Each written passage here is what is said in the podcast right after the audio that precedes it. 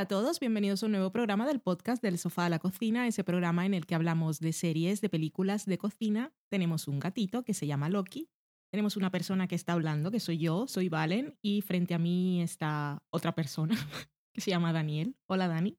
Hola, soy una persona. Eso dicen. Una persona que bebe bourbon. un borracho, querrás decir. un borracho querrás decir. Una mm. persona que bourbon creo que es un borracho.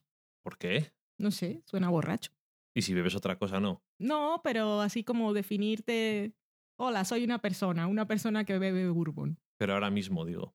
Ahora mismo. En este momento. En este lugar. Sí. Muy bien. En el programa de hoy, que tenemos en el programa de hoy, tenemos una serie de estreno para nosotros, aunque está en su. acabó su segunda temporada y tendrá una tercera.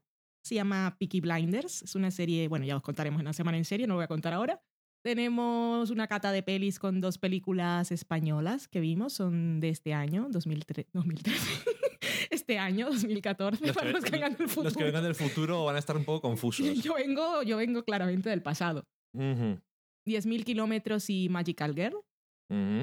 Y tenemos alguna cosa en la sección de cocina y tenemos una sección que es la sobremesa en la que nos ponemos aquí a hablar y a cotillar las cosas que nos habéis dicho durante la semana. Y Vamos a hablar de The Good Wife, un poquito. ok. Y vamos a hablar de The Good Wife. lo hemos decidido. ¿Para qué hago un guion? Lo hemos decidido aquí en directo, alguna cosa. Yo te lo dije. ¿Qué es hablar de The Good Wife? No. No, no dije nada, lo estaba pensando. Ok. Y lo he terminado de pensar ahora. Así que ese es el menú de hoy, improvisado con lo que hemos visto que había en la nevera. Nos vamos a la semana en serie.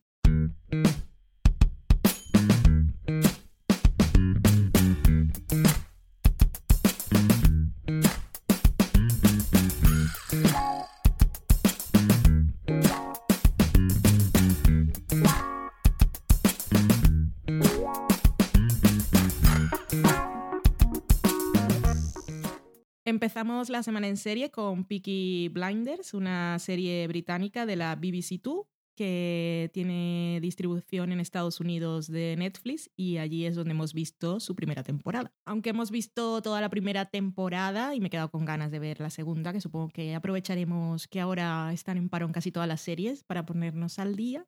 Vamos a comentarla sin spoilers porque es recomendación para los que no la habéis visto. Y luego en The Good Wife, pues no vamos a hacer un super análisis, sino a comentar cositas random, pero por supuesto todo con spoilers. Así que si no la lleváis al día, pasad a la cata de pelis, que en esta ocasión la comentaremos sin spoilers también.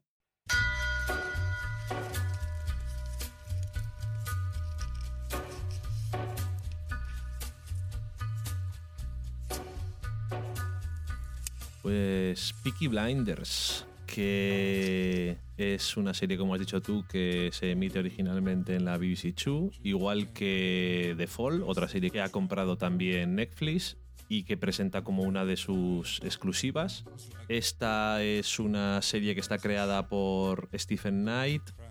A mí me suena el coche fantástico. Stephen Knight Rider.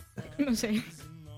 Que Hemos hablado de una de sus creaciones no hace mucho en la cata de pelis, hablamos de Locke, que era el guionista y director de esa película.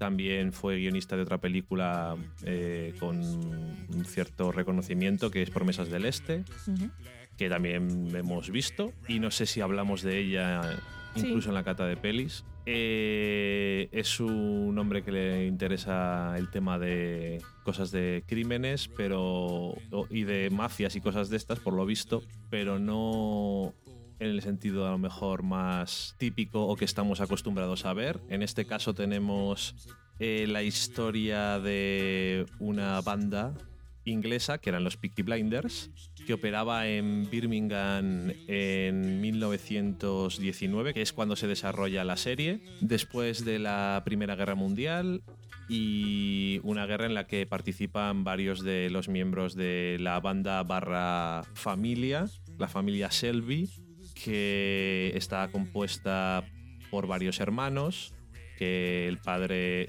que son, me parece que son cuatro, uno de ellos es un niño. Sí, no, me acordaba del pequeñito.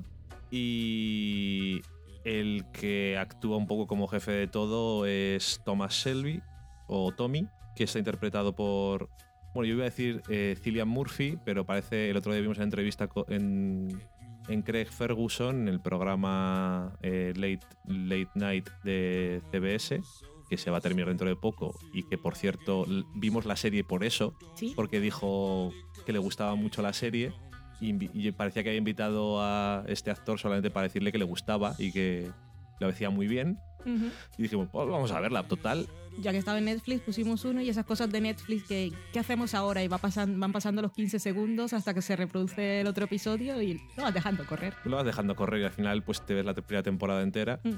Eh, bueno, que por lo que por como lo pronunciaba parece que se llama se dice Killian, que nunca lo hubiera llamado así, pero bueno, es cosas de los ingleses. Total, Killian Murphy, que puede que eh, a alguno le suene de alguna cosa, así muy famoso, sobre todo puede igual sonaros de Batman Begins, que era el espantapájaros, pero bueno, es un El señor de tierra, como dije yo. Puto sentido. No tenía un efecto así como de polvillo. Claro, Vale, sí. por eso le decía las de tierra. pesadillas y eso. Ok. Bueno, eh, aunque era un personaje que no. Aunque en Batman Begins tenía bastante más tiempo que en las, las demás veces que salía, eh, fue bastante poco utilizado. Pero era creepy. Sí, bueno, eso, de eso se trataba. Y aparte de este actor, también aparece Sam Neill, el americano que sale haciendo un acento de Irlanda que dicen que lo hace bastante bien. Aunque yo tengo que reconocer que oyéndolo suena como muy, como muy que está haciéndolo fuerte. No sé si, claro, es Pero a lo es que, mejor como claro, tiene que sonar. o un Habrá acento de tantos Belfast. acento- acentos en Irlanda y Sí, sí, conocemos uno. Sí, bueno, varios, pero desde luego ese que se nota ahí. Hombre, San Neil haciendo acento irlandés, pero que también está bien. A San Neil le podéis conocer de millones de películas eh, americanas. Voy a decir una porque ahora parece que es, vuelve a estar de moda, que es Parque Jurásico. Y Parque Jurásico 3, si no me equivoco, que en la 2 no salía, pero bueno, que sale aquí con su bigotillo y su acento. Y Su él, él es un, un policía, eh, Chester Campbell, que llega a Birmingham un poco a intentar cumplir una, una misión que le pone el secretario de Estado por el, en el momento que es Churchill, que es recuperar unas armas que han sido robadas de una fábrica y que iban a ser mandadas a, a Libia. Y eh, bueno, pues aparte de eso intenta o es su intención limpiar un poco la ciudad porque la policía está en el bolsillo de los Peaky Blinders y cosas de estas que siempre pasan en todos los sitios, que hay cosas de estas de mafias y es un poco el policía que Elliot Ness. Hola, soy muy bueno y voy a intentar quitar todas estas cosas malas que hay en el territorio. Bueno, solo que el personaje de Sam Neill pues no es tan puro como Elliot Ness, digamos. El Ness era puro. Un poco más ideal. Él no sé si no es en la realidad. No, es que no me acuerdo. Digo en la, en la película, pues la de Los Intocables, por ejemplo. Pero bueno, es un poco como más un ideal de yo soy bueno y tengo una moral eh, incorruptible, por decirlo de alguna forma. Y digamos que eh, Campbell no es así. ¿Estarás de acuerdo? Sí, no, es que no estaba pensando en otra cosa mientras hablabas, como suele pasar. Estaba acordándome que de los intocables, en realidad solo me acuerdo de las escenas míticas, pero nada más. Ok, bueno, Totalmente irrelevante, continúa. vale. Habéis una película que me- siempre me gustó cuando la veía, pero a lo mejor hace 15 años que no la veo, eh, a saber cómo ha envejecido. Para esa mí, la que tiene una escena de escalera como Sí, la mítica. esa que es. Eso es lo que me acuerdo. Supongo que la había visto después de el acorazado Potemkin o algo. Se me quedó ahí. Es, es curioso, yo, pues yo estaba viendo el cazado Potemkin y después me puse a ver eh, la película de Brian De Palma. Es como, es, es el viaje que lleva todo el mundo a los intocables. Acorazado Potemkin, por cierto, una película que curiosamente nosotros teníamos en casa en un VHS y mi padre nos la ponía nosotros éramos como, ¿esto qué es? Solo somos niños. ¿Por qué nos haces esto? Nuestros programas parecen como si yo estuviera tejiendo una bufanda. Cogiendo yo- los hilos que no tocan. O sea que al final te va a salir, tú intentabas hacerla de rayas y al final acaba, bueno. También hay algunos otros personajes, aparte de estos dos y los hermanos, que son importantes, como la tía Polly, o Grace, que es un personaje que es también nuevo a, a Birmingham y empieza trabajando de camarera en uno de los bares que tienen los Peaky Blinders, por no contar nada más. Y em, bueno, la serie, eso, hemos visto los seis primeros episodios, es la primera temporada. Creo que es una temporada bastante cerrada. Tiene, por supuesto, en plan, quiero hacer más. Y la verdad es que me gustó bastante. Y como te dije cuando la vimos, mm, tengo bastante reticencia a veces a ver ciertas series británicas, no por, no por nada, ningún tipo de prejuicio que tenga hacia ellas, porque me gustan muchísimas series británicas, sino que como hacen tantas y tantas series, que a veces es como que muchas veces en el pasado intenté ver alguna y, el- y los primeros episodios me aburrían muchísimo, como si fuera algo que hacen mucho los británicos, aburrirme. Era como una cosa que tenía en la cabeza. Ajá. Entonces, a partir de ahí, pues te tenía metido en plan, una serie nueva británica, "Eh, me da pereza. Porque era lo que tenía ahí el prejuicio metido en la cabeza. Luego, obviamente, he visto muchísimas series británicas que me encantan, pero no tiene nada que ver, ¿no? Y la vimos, pues por eso, casualidades de estás viendo una entrevista y dices, pues la voy a ver, ¿por qué no? Es domingo. Exactamente, no tengo nada mejor que hacer. Y, y la vimos entera. Tú decías que era como lo que Boardwalk Empire no consiguió ser nunca, que es entretenida. Sí, to- es todo lo que Boardwalk Empire quiso ser y nunca fue. Porque tiene, tiene, tiene todos los elementos. Además, está ambientada en la misma época. Una está en Estados Unidos y la otra por allá en las Inglaterras, pero es la, es la misma época. También hay mafiosos y es el mismo estilo de cosas que pasan. Pero esta no, no te aburre. No es un coñazo. Es que. Hay que y- reconocerlo, la otra lo era. Es que Boardwalk Empire, yo sé que hay mucha gente que le gusta muchísimo y no voy a decir nunca nada malo de ello. Yo vi el primer episodio y a lo mejor también fue poco ver solamente un episodio. Es una cosa que he aprendido después de las series de HBO también. Yo vi dos temporadas y media. ¿Y qué ha pasado? que se fue quedando ahí, que en una de esas ya lo veré. Que te da pereza Ya lo veré. ponerte a ver todo lo que hay, ¿no? Que ni te Mm. acuerdas de las cosas. Ahora ya la veré, ya no No. la voy a ver. A mí me pareció que era una serie como en el primer episodio me dio una sensación de estar muy bien eh, la realización y todo esto. Bueno, estaba Scorsese de director y eso, entonces un cierto asunto tienes, ¿no?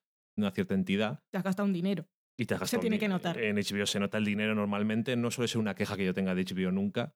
El dinero se nota. En True Blood no mucho. En True Blood tampoco hace falta mucho dinero. Lo justo. Y, y la verdad es eso, que me parecía como un poco fría. Luego también escuchando y leyendo muchas cosas de la serie, casi todo el mundo coincide en que hasta que no se acaba la temporada no tienes ningún tipo de, de recompensa por los argumentos de la temporada. Y yo entiendo eso, pero entiendo eso de que quieres hacer una historia que llegue algo al final, pero yo creo que también tienes que hacer, porque para eso es, una televisi- es televisión y son episodios, tienes que hacer episodios que individualmente sean entretenidos o que tengan sentido. Esta serie es como más directa en ese sentido, pero también, como dices tú, tiene un poco de eso y decías tú un poco de Deathwood. Sí, tiene mucho de Deadwood. Y que curiosamente lo dijiste cuando salían unos chinos y dijiste, no digo por esto. y, y la verdad es que me ha gustado más de lo que esperaba, porque podía haber sido, pues eso, una serie de una banda de unos mafiosos muy concretos que iban con sus sombreros con unas eh, cuchillas eh, cosidas por dentro para usarlas de arma en cualquier momento que les hiciera falta Son las boinas voladoras. y se lo tiraban a los ojos de la gente, de ahí lo de blinders, porque cegaban a los enemigos. Y la verdad es que me ha gustado porque me han interesado los personajes, me han gustado cómo han ido evolucionando las tramas, me ha parecido que tenía humor, Sí. que siempre me gusta. Además me ha gustado bastante la ambientación de la serie Ujú. y en general técnicamente está muy bien y los actores también me han gustado, pero no sé, es bastante que hay muchas cosas que son como, si te las dicen es como, pues esto ya lo he visto en no sé dónde y esto ya lo he visto en no sé dónde, pero el resultado es muy efectivo y engancha mucho y está muy bien. Mm. Sí, la historia no tiene nada novedoso. Son los mismos elementos de este tipo de historias y el mismo tipo de personajes también. Y tenemos el arquetipo del villano y del protagonista que es un poco Michael Corleone, que se hace cargo ahí de los negocios de la familia, pero los quiere hacer legales.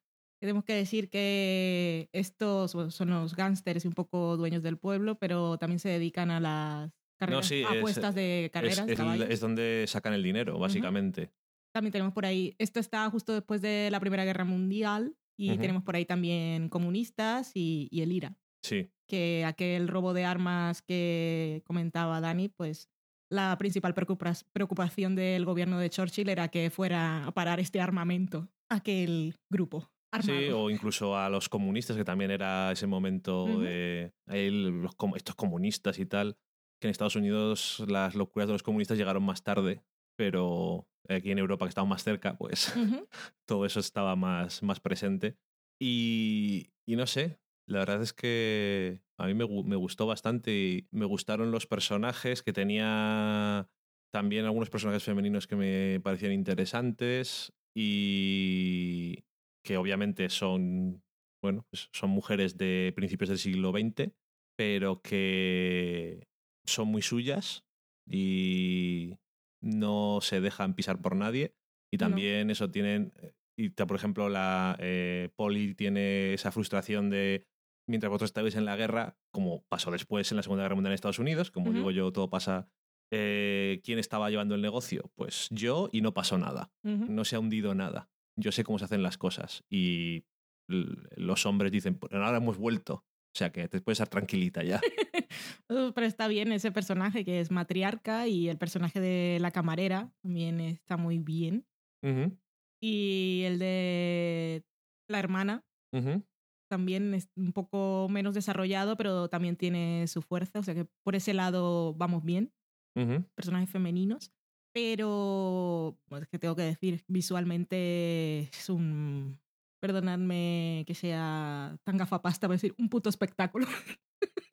Es la clásica expresión gafapasta. No, es espectacular. Está, es un señor que dice, tengo una cámara y sé cómo usarla y tengo un montador y sabe cómo usar el AVI. O sea, tiene mucho ritmo y cada, cada plano te cuenta cosas y además tiene mucho, mucho estilo visual y tiene... Cada episodio tiene su momento en cámara lenta que sirve, o sea, que están justificados, pero es que además le dan una belleza a todos. Yo estaba fascinada, visualmente estaba fascinada. Aparte la banda sonora, que es de estas anacrónicas, como de Nick. Por ejemplo le queda muy bien. O como cualquier cosa de CW. Sí, le queda muy como Rain. Pero aparte, no sé, las canciones que eligen están muy bien. Yo solo estaba esperando que sonara Arctic Monkey en algún momento. Sí, hay mucho de. Hay mucha música americana y eh, de Jack White, los de Raconteurs, que es otro grupo, de, White Stripes. O sea, de... de tres grupos distintos y de él en solitario, o sea, dos grupos distintos y él en solitario, que es ese con la percusión ahí marcando. y, Que es muy curioso al principio y la música de la música de la serie, entre comillas, es de Nick Cave. Y también es, como que le pega, le pega bastante, ¿no? Sí, es que dices, no es de la época, pero no puede, no puede estar mejor elegida. Sí, sí. Está, está muy bien. Y, y eso, que, mm, que como he dicho antes, también tiene cosas que te ríes. Sí, no tiene la solemnidad que tenía Volcrack Empire, que aparte de aquello hablamos de la lentitud, es un poco esas, aquella, la de HBO, series que se cuecen a fuego lento, que eso está muy bien, pero si te pones a hacer el guiso muy tarde el domingo, estás ahí esperando a que se haga la comida, yo creo que cuando, cuando ya está, después de seis horas, entonces te lo comes con ganas porque tienes mucha hambre, pero igual tampoco era para tanto los finales de temporada. Vale. Estoy hoy de un nivel de análisis. Es muy gafapasta, sí. Yo eso que simplemente que cada episodio tenía su interés en sí y había una, había una trama que ha corrido durante toda la primera temporada y ha tenido su importancia, pero siempre había una cosa distinta en cada episodio, que era un poco lo suyo. Y eso siempre le da un poco más de ganas de verlo, que duran una, hora los episodios, pero no se me han hecho largos. Tiene sus escenas violentas que yo cerraba los ojos, pero miraba así un poco de reojete. Aquella que tiene, creo que es el segundo episodio, que es en cámara lenta, cuando empiezan a, a volar los sombreros estos. Ujú. Es que quería verla porque estaba rodada de forma muy chula, pero no puedo. Qué frustración. Tiene. Bueno, también te pasaba lo mismo en Promesas del Este. Sí. En Promesas del Este también hay En. Promesas del Este además estaba Aragón desnudo, ¿sabes? Es que Sí, pero. es un trauma que tengo, nunca he podido verla. Sale Vigo Mortensen desnudo, sí, pero ¿en qué circunstancias? Y además es súper larga. sí, ¿verdad? Es muy larga. Está muy bien también esa peli rodado, rodada la, la violencia, pero bueno, sí, eso.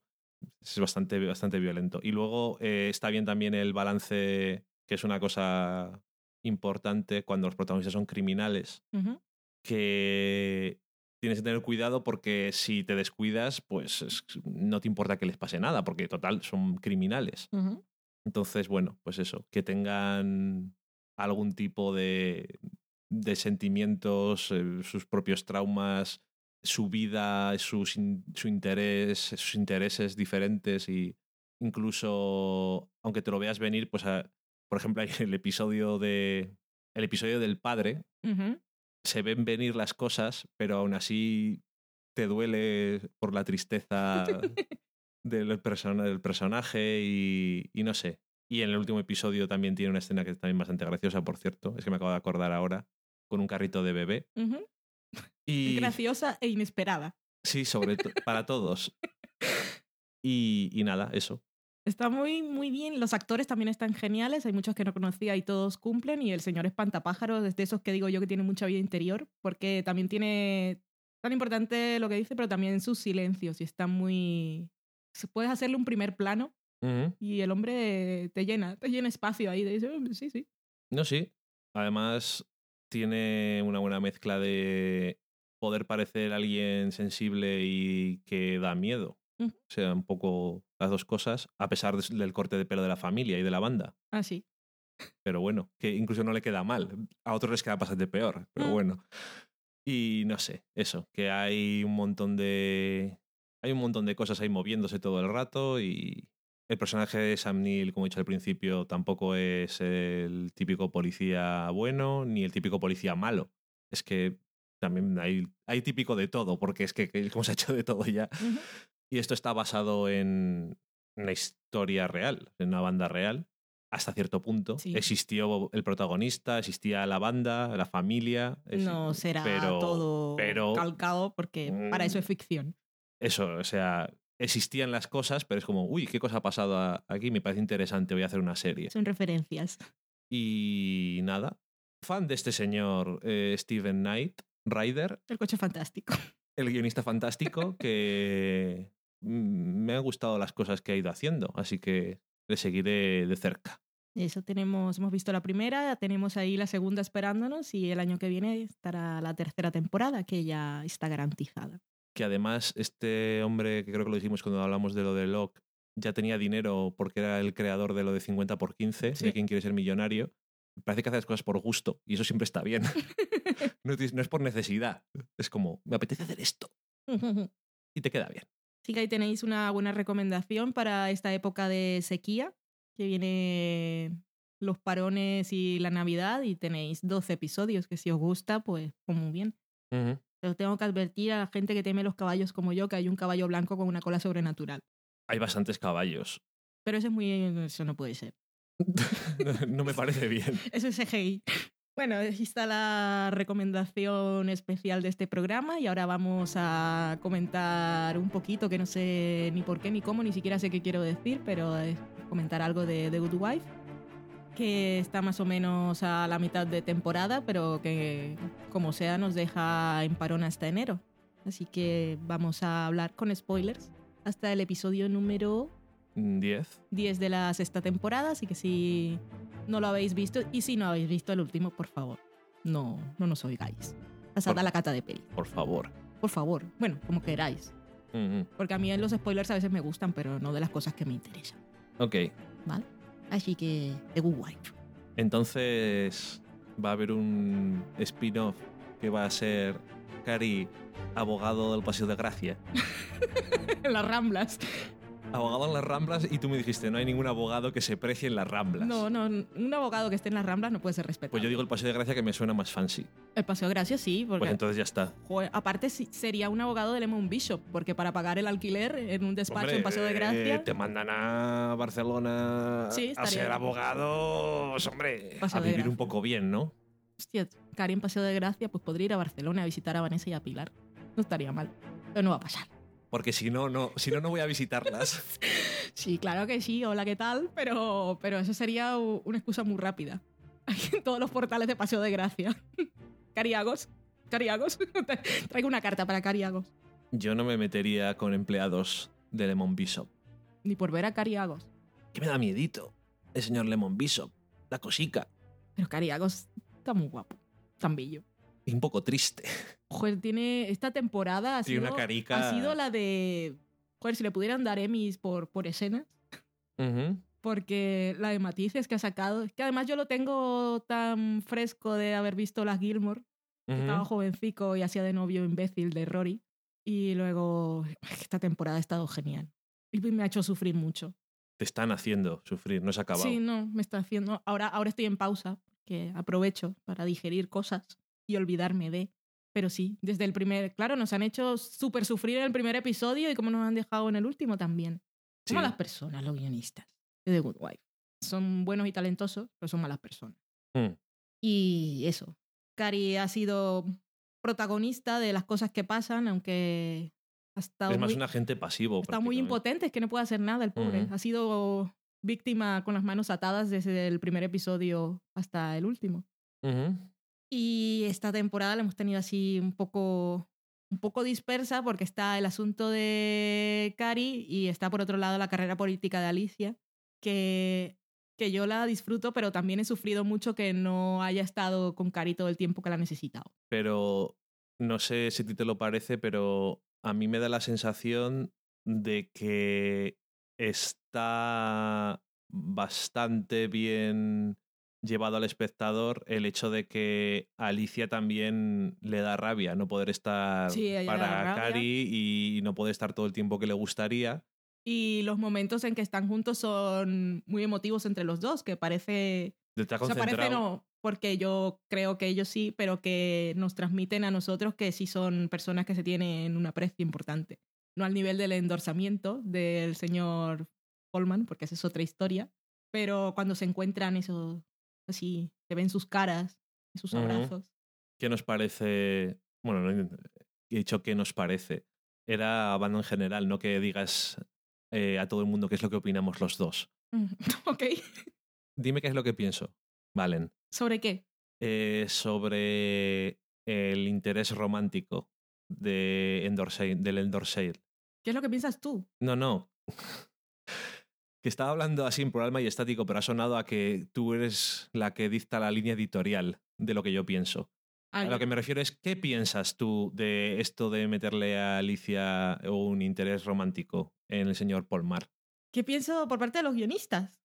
No, tú cuando lo ves, te parece en plan, ¿qué, qué es necesario hacer más cosas de interés romántico? ¿Esto es una cosa que os han dicho que hagáis? A ver, por el lado de la lógica teórica y teorética, es, es un poco complicado por eh, de dónde viene este señor, que está ahí totalmente implicado en el momento en el que murió Will y que además ahora está compartiendo oficina con Alicia. Edificio, ¿no? O está el piso de arriba.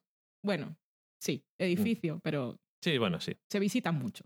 Entonces, desde, ese punto de vista es una cosa complicada que no sé si algún día se va a consumar o no porque, porque tiene, tiene mucho trasfondo que no sé si sobre todo ella podría procesar muy bien. Podría ser objetiva. Ahora, dejando a un lado las cosas de guion, yo, yo, yo tengo tensión sexual cuando los veo a ellos dos. Que además en el episodio anterior creo que es cuando viene de hablar con Peter, que ya sabe, ya sabe que le está engañando otra vez con eh, la amiga esta de la familia. Ujú. Va a la oficina claramente a, a liarse con él, Y él lo sabe. pero bueno, los dos lo saben, pero los dos saben que no les conviene. demasiado.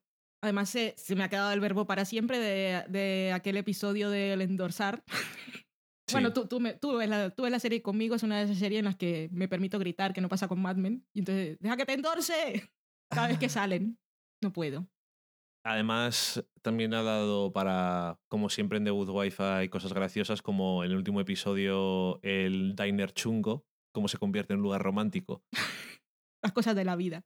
Y me gusta porque se ríen. Mm. Es, parece una chorrada, pero a veces cuando hay cosas que son evidentemente graciosas para los personajes, en una serie la gente no se ríe. Y a mí eso me pone un poco nervioso. Cuando son gracias de otro tipo, no tiene, porque son un poco más de humor negro o lo que sea, no tienen por qué reírse. Pero me gusta que Alicia se ríe bastante. Aunque sea porque amenaza por eh, apuñalar a un profesor y dejarle de sangrar. Porque, no, porque probablemente cuando llame al director no va a atender sus, sus consultas. Pero yo en ese momento me sentí, todos somos Alicia Florrick, porque ella estaba poniendo una frase de su serie preferida. Y a todos Ajá. nos podría pasar. Sí, que... Como cuando yo digo I'm so many people, la gente dice, ¿eso qué mierda significa? No, eso no significa nada, mujer. ¿De Como dónde dice- sales y a dónde vas? como dice Elai, este, todo esto requiere demasiada explicación. No me gusta. La gracia te requiere demasiada explicación para la gente normal, no nos interesa. La campaña da para. Está dando para cosas eh, graciosas y para cosas más serias, pero también. Pero sobre todo. A lo mejor cosas graciosas y cosas de comentar sobre como el tema este de la percepción de la gente, del tratamiento de la prensa y, y de internet. Y a ti esa BuzzFeed ahí dándolo todo, como debe ser, muy real. y, y no sé, ¿qué te parece a ti Frank Brady, este rival que tiene ahora, la relación que tienen o, o te interesa como rival o era innecesario y con el Castro había valido? No, eh, yo creo que era muy necesario, porque el Castro como eh, es uno de esos malos malos de por sí, ya lo sabemos, y es chungo, creo que eh, Alicia necesitaba un rival de verdad. Y creo que con este señor lo tiene. Y además Bueno, y, de la y un tele- rival que no parecía que fuera a ganar directamente, porque Castro además no tiene Por eso- no tenía mucho apoyo ni nada. Por eso necesitaba un rival serio. Y en esta temporada, ah, The Good Wife siempre ha tratado bastante la política, porque teníamos a Peter, pero en esta temporada obviamente es todo mucho más vivo. Y ya venimos aprendidos de, de West Wing y tal, pero creo que nos están mostrando ese lado de, de las campañas de manera bastante veraz. Ok. ¿Y sí que te gusta el, el actor y estas cosas? Sí me gusta. Y sé que es el de Fraser, pero no lo veo. O sea, no me lo recuerda. Ah, vale. Sé que es Ah. él, pero me parece que está, está bastante Hombre, bien. no, no recuerda a Niles precisamente. No, Entonces, por eso. está bien, ¿no? Es- No, está bastante bien ese juego ahí. Y que no sé, porque sí es cierto que los últimos episodios, sobre todo el último, no ha sido de esas cosas que siempre decimos todo, oh, la maravilla del universo. Ha tenido la historia esa de la carta del profesor, me hace gracia y todos somos Alicia Florrick, pero es un poco tal que así. Acá- Ujú. Esta temporada se han sacado muchas cosas que, mm, que no sabemos de dónde vienen. Sí, pero Y las dejamos correr porque lo hacen bien, pero... meh. Sí, pero por lo menos tienen que ver, por lo menos se sacan cosas dentro de unas tramas, no se sacan otras tramas. Este año nos están sacando muchas tramas eh, paralelas. Realmente no hay más que dos tramas. Sí, la política y el caso de Cari. Entonces, si quieres eh, la trama personal de Alicia con Peter, y- bueno, bueno, eh, vale. Pero no hay una trama de un hijo, ni de la suegra, ni No. de. es- Sí, no Y tenemos cosas- a Grace. ni una de Kalinda. Y si hay, la de, la de Kalinda tiene que ver con Cari, las cosas que Sí, han to- todo salido tiene de, relación con las dos. de Grace tiene que ver Sí. con la campaña. No sé, Sí, eso está, está, bien. más, está mejor integrado. Algunas cosas te pueden gustar más o te, parecen, o te pueden parecer más relevantes Mm. que otras, como es normal. Sí, pero sí está siendo muy diferente la temporada porque no ha sido de casos. Porque estamos centrándonos en, estos, en estas dos tramas. Pero este último episodio estuvo muy bien. O sea, lo que más me gustó de este último episodio fue el mostrarnos, al mostrarnos lo que ocurre en el juicio yendo desde varios puntos de vista, desde el punto de vista del juez, desde el punto de vista de la otra chica que no me acuerdo, de la fiscalía, que no me acuerdo cómo se llama.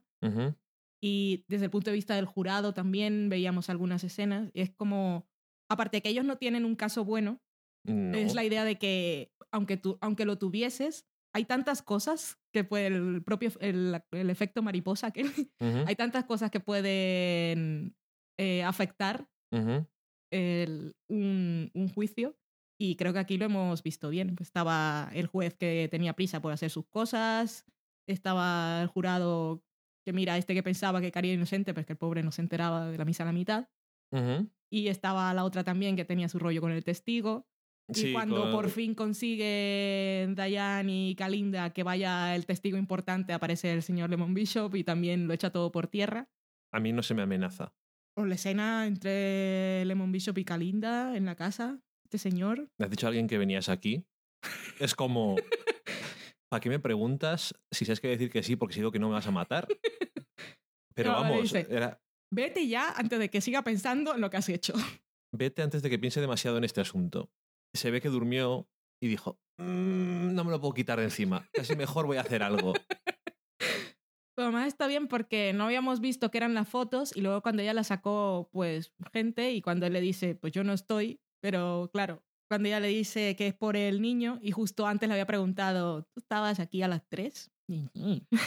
pero lo que ella le había preguntado a mí no me había parecido tan relevante y cuando había sacado las fotos tampoco sabía por dónde iba. Entonces, sí que, sí que estaba bien construido.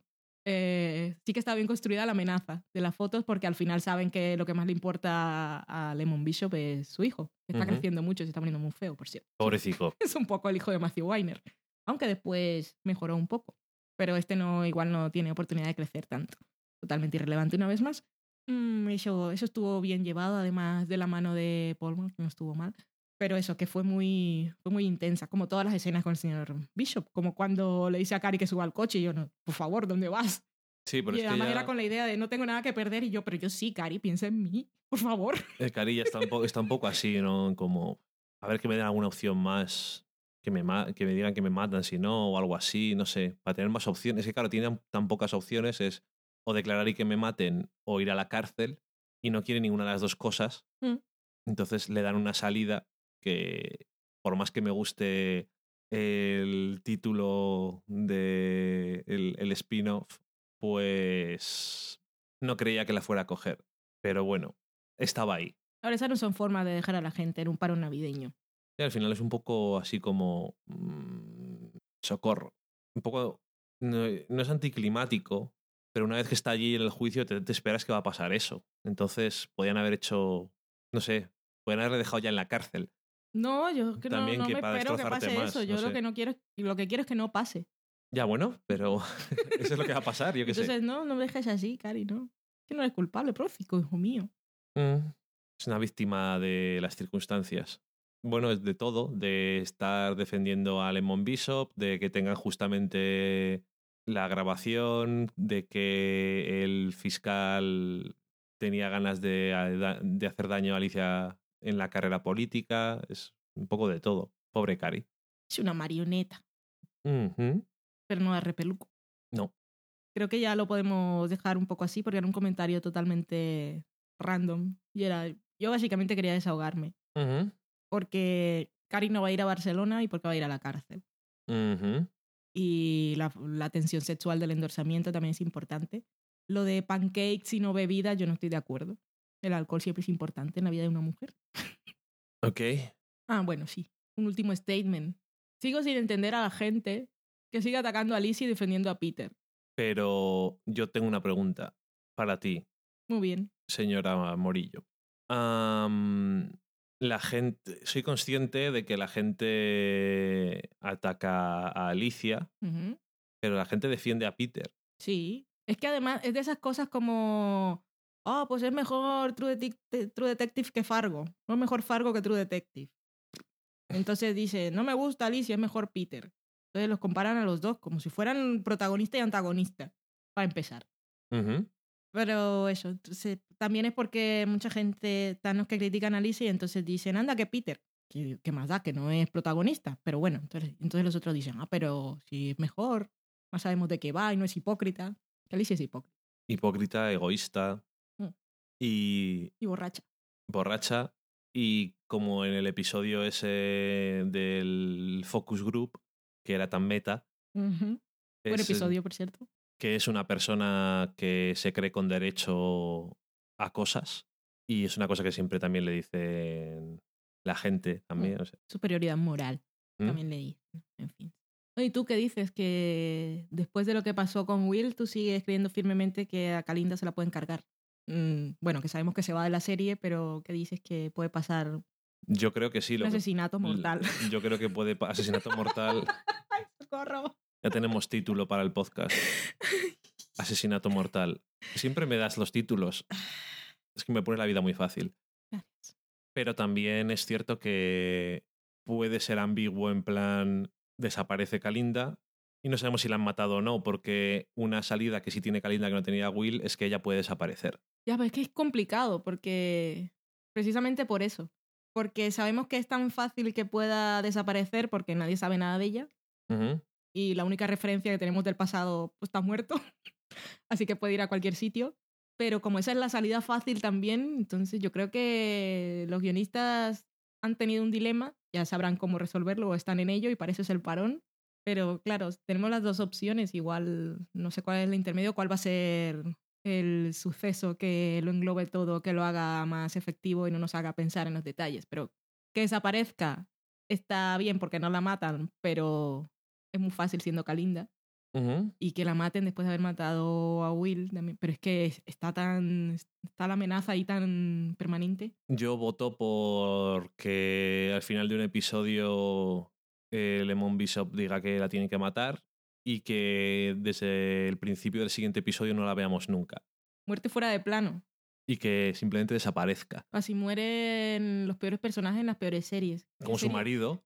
No, pero. Bueno. Hablando de malos personajes. No, estaba hablando, es que no me acuerdo ahora qué serie era. ¿Era Private Practice?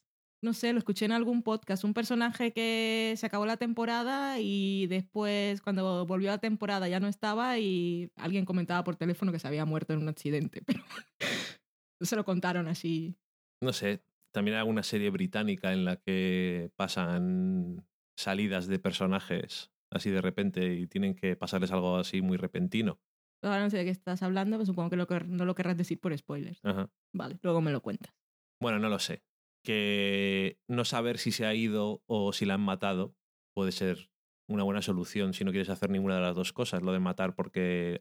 Pero claro, es que no es lo mismo porque a Will no le mata a alguien que dice voy a matar a Will. No, pero es un accidente. Es un accidente, pero además no sabíamos que él se iba a ir, entonces fue todo más, sorpres más sorpresivo. Ujú.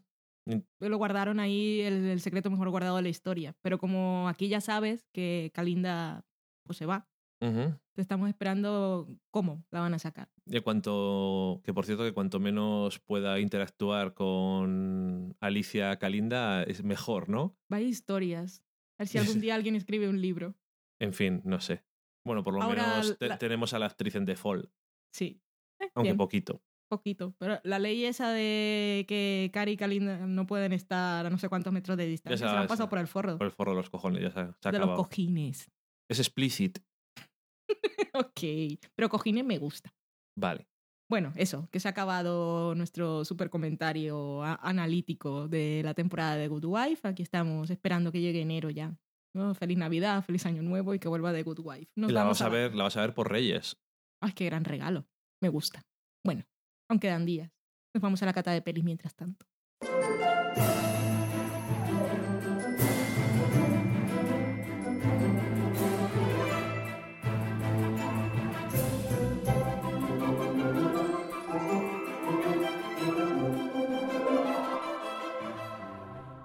En la cata de pelis esta semana hemos visto dos películas españolas. Las hemos visto gracias a mi jefe, que somos socios de Ejeda, que es como la SGAE de los productores.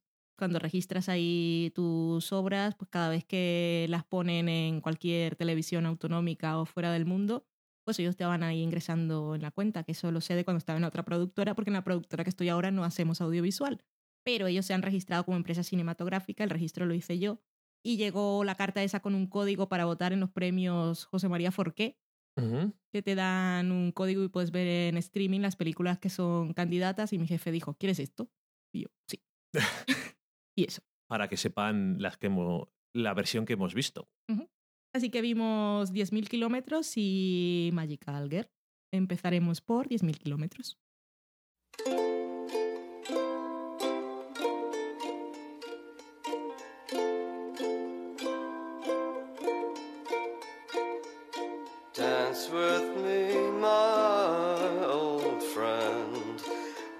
Before we go. Let's pretend this song won't end, and we never have to go home. And we'll dance among the chandeliers. And nothing matters when we're dancing. In tatter tatters, you're entrancing.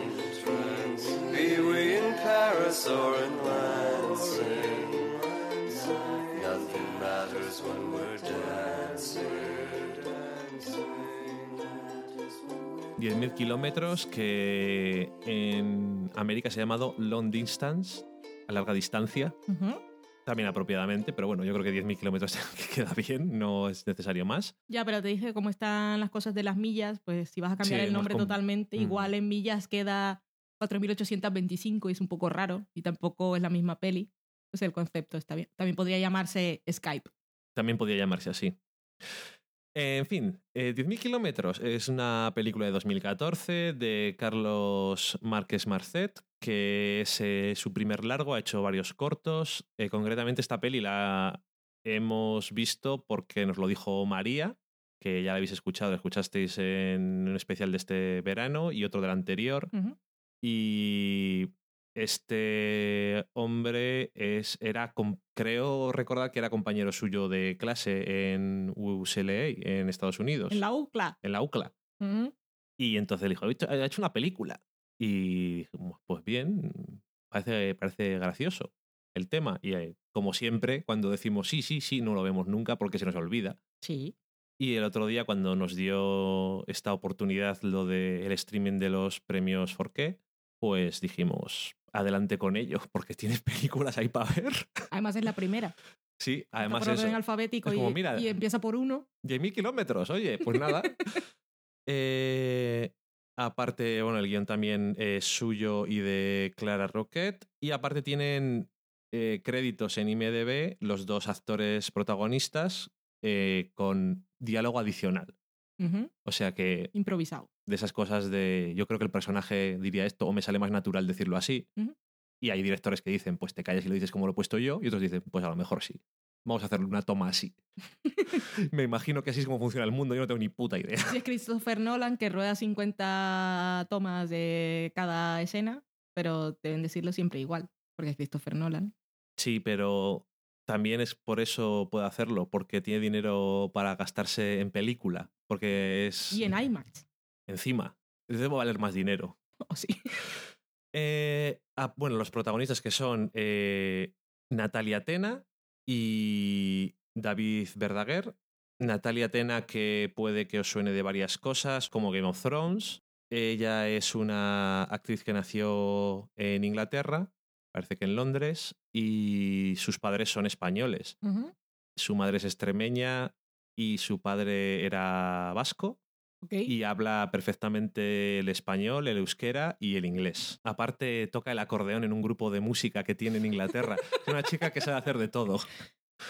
Y... Es un artista integral. Sí, totalmente cierto. Y bueno, que como hemos visto en la película, habla el castellano perfectamente, como si fuera de Extremadura.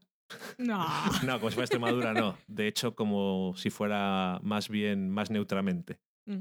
Neutramente no sé si existe. Me suena muy chungo. Que claro, cuando lo estábamos viendo digo, pero esta mujer que sale en Juego de Tronos será inglesa, tendrá, habrá mm, pasado tiempo en España, su familia será de España. No sabía porque muchas, algunas personas que hablan castellano bien eh, tienen ciertos residuos de acento pero esta mujer habla realmente como si fuera de España.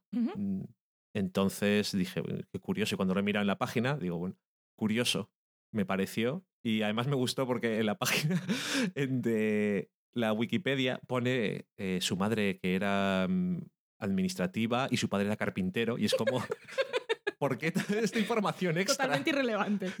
¿Qué mierdas más da? Pero, le enseñaron a tocar el acordeón. Sí, bueno, en el, en el País Vasco, o es la experiencia que yo tengo, el acordeón se toca bastante. ¿Y la gaita de dónde es? Ah, es de... Eso es de Galicia. Vale, vale. No confundamos los tópicos. bueno, lo del acordeón creo que no es un tópico directamente. Yo creo que no es una cosa en plan de lo hace todo el mundo como esos eh, tópicos que puede decir cualquiera de lo de las gaitas, por ejemplo. Como yo, mal ubicados además. Como tú, por ejemplo. El otro protagonista, como he dicho, es David Verdaguer, que Es catalán, eso lo sé. es catalán. En la película habla catalán y castellano. A veces un poco de inglés. Aunque sobre todo de broma. Pero bien, bueno, que más queda lo mismo. Eh, y se le ha podido ver sobre todo por lo que he visto en la televisión catalana, me imagino que en TV3 y así, en Cracovia y TV3. Polonia. Perdón, en TV3.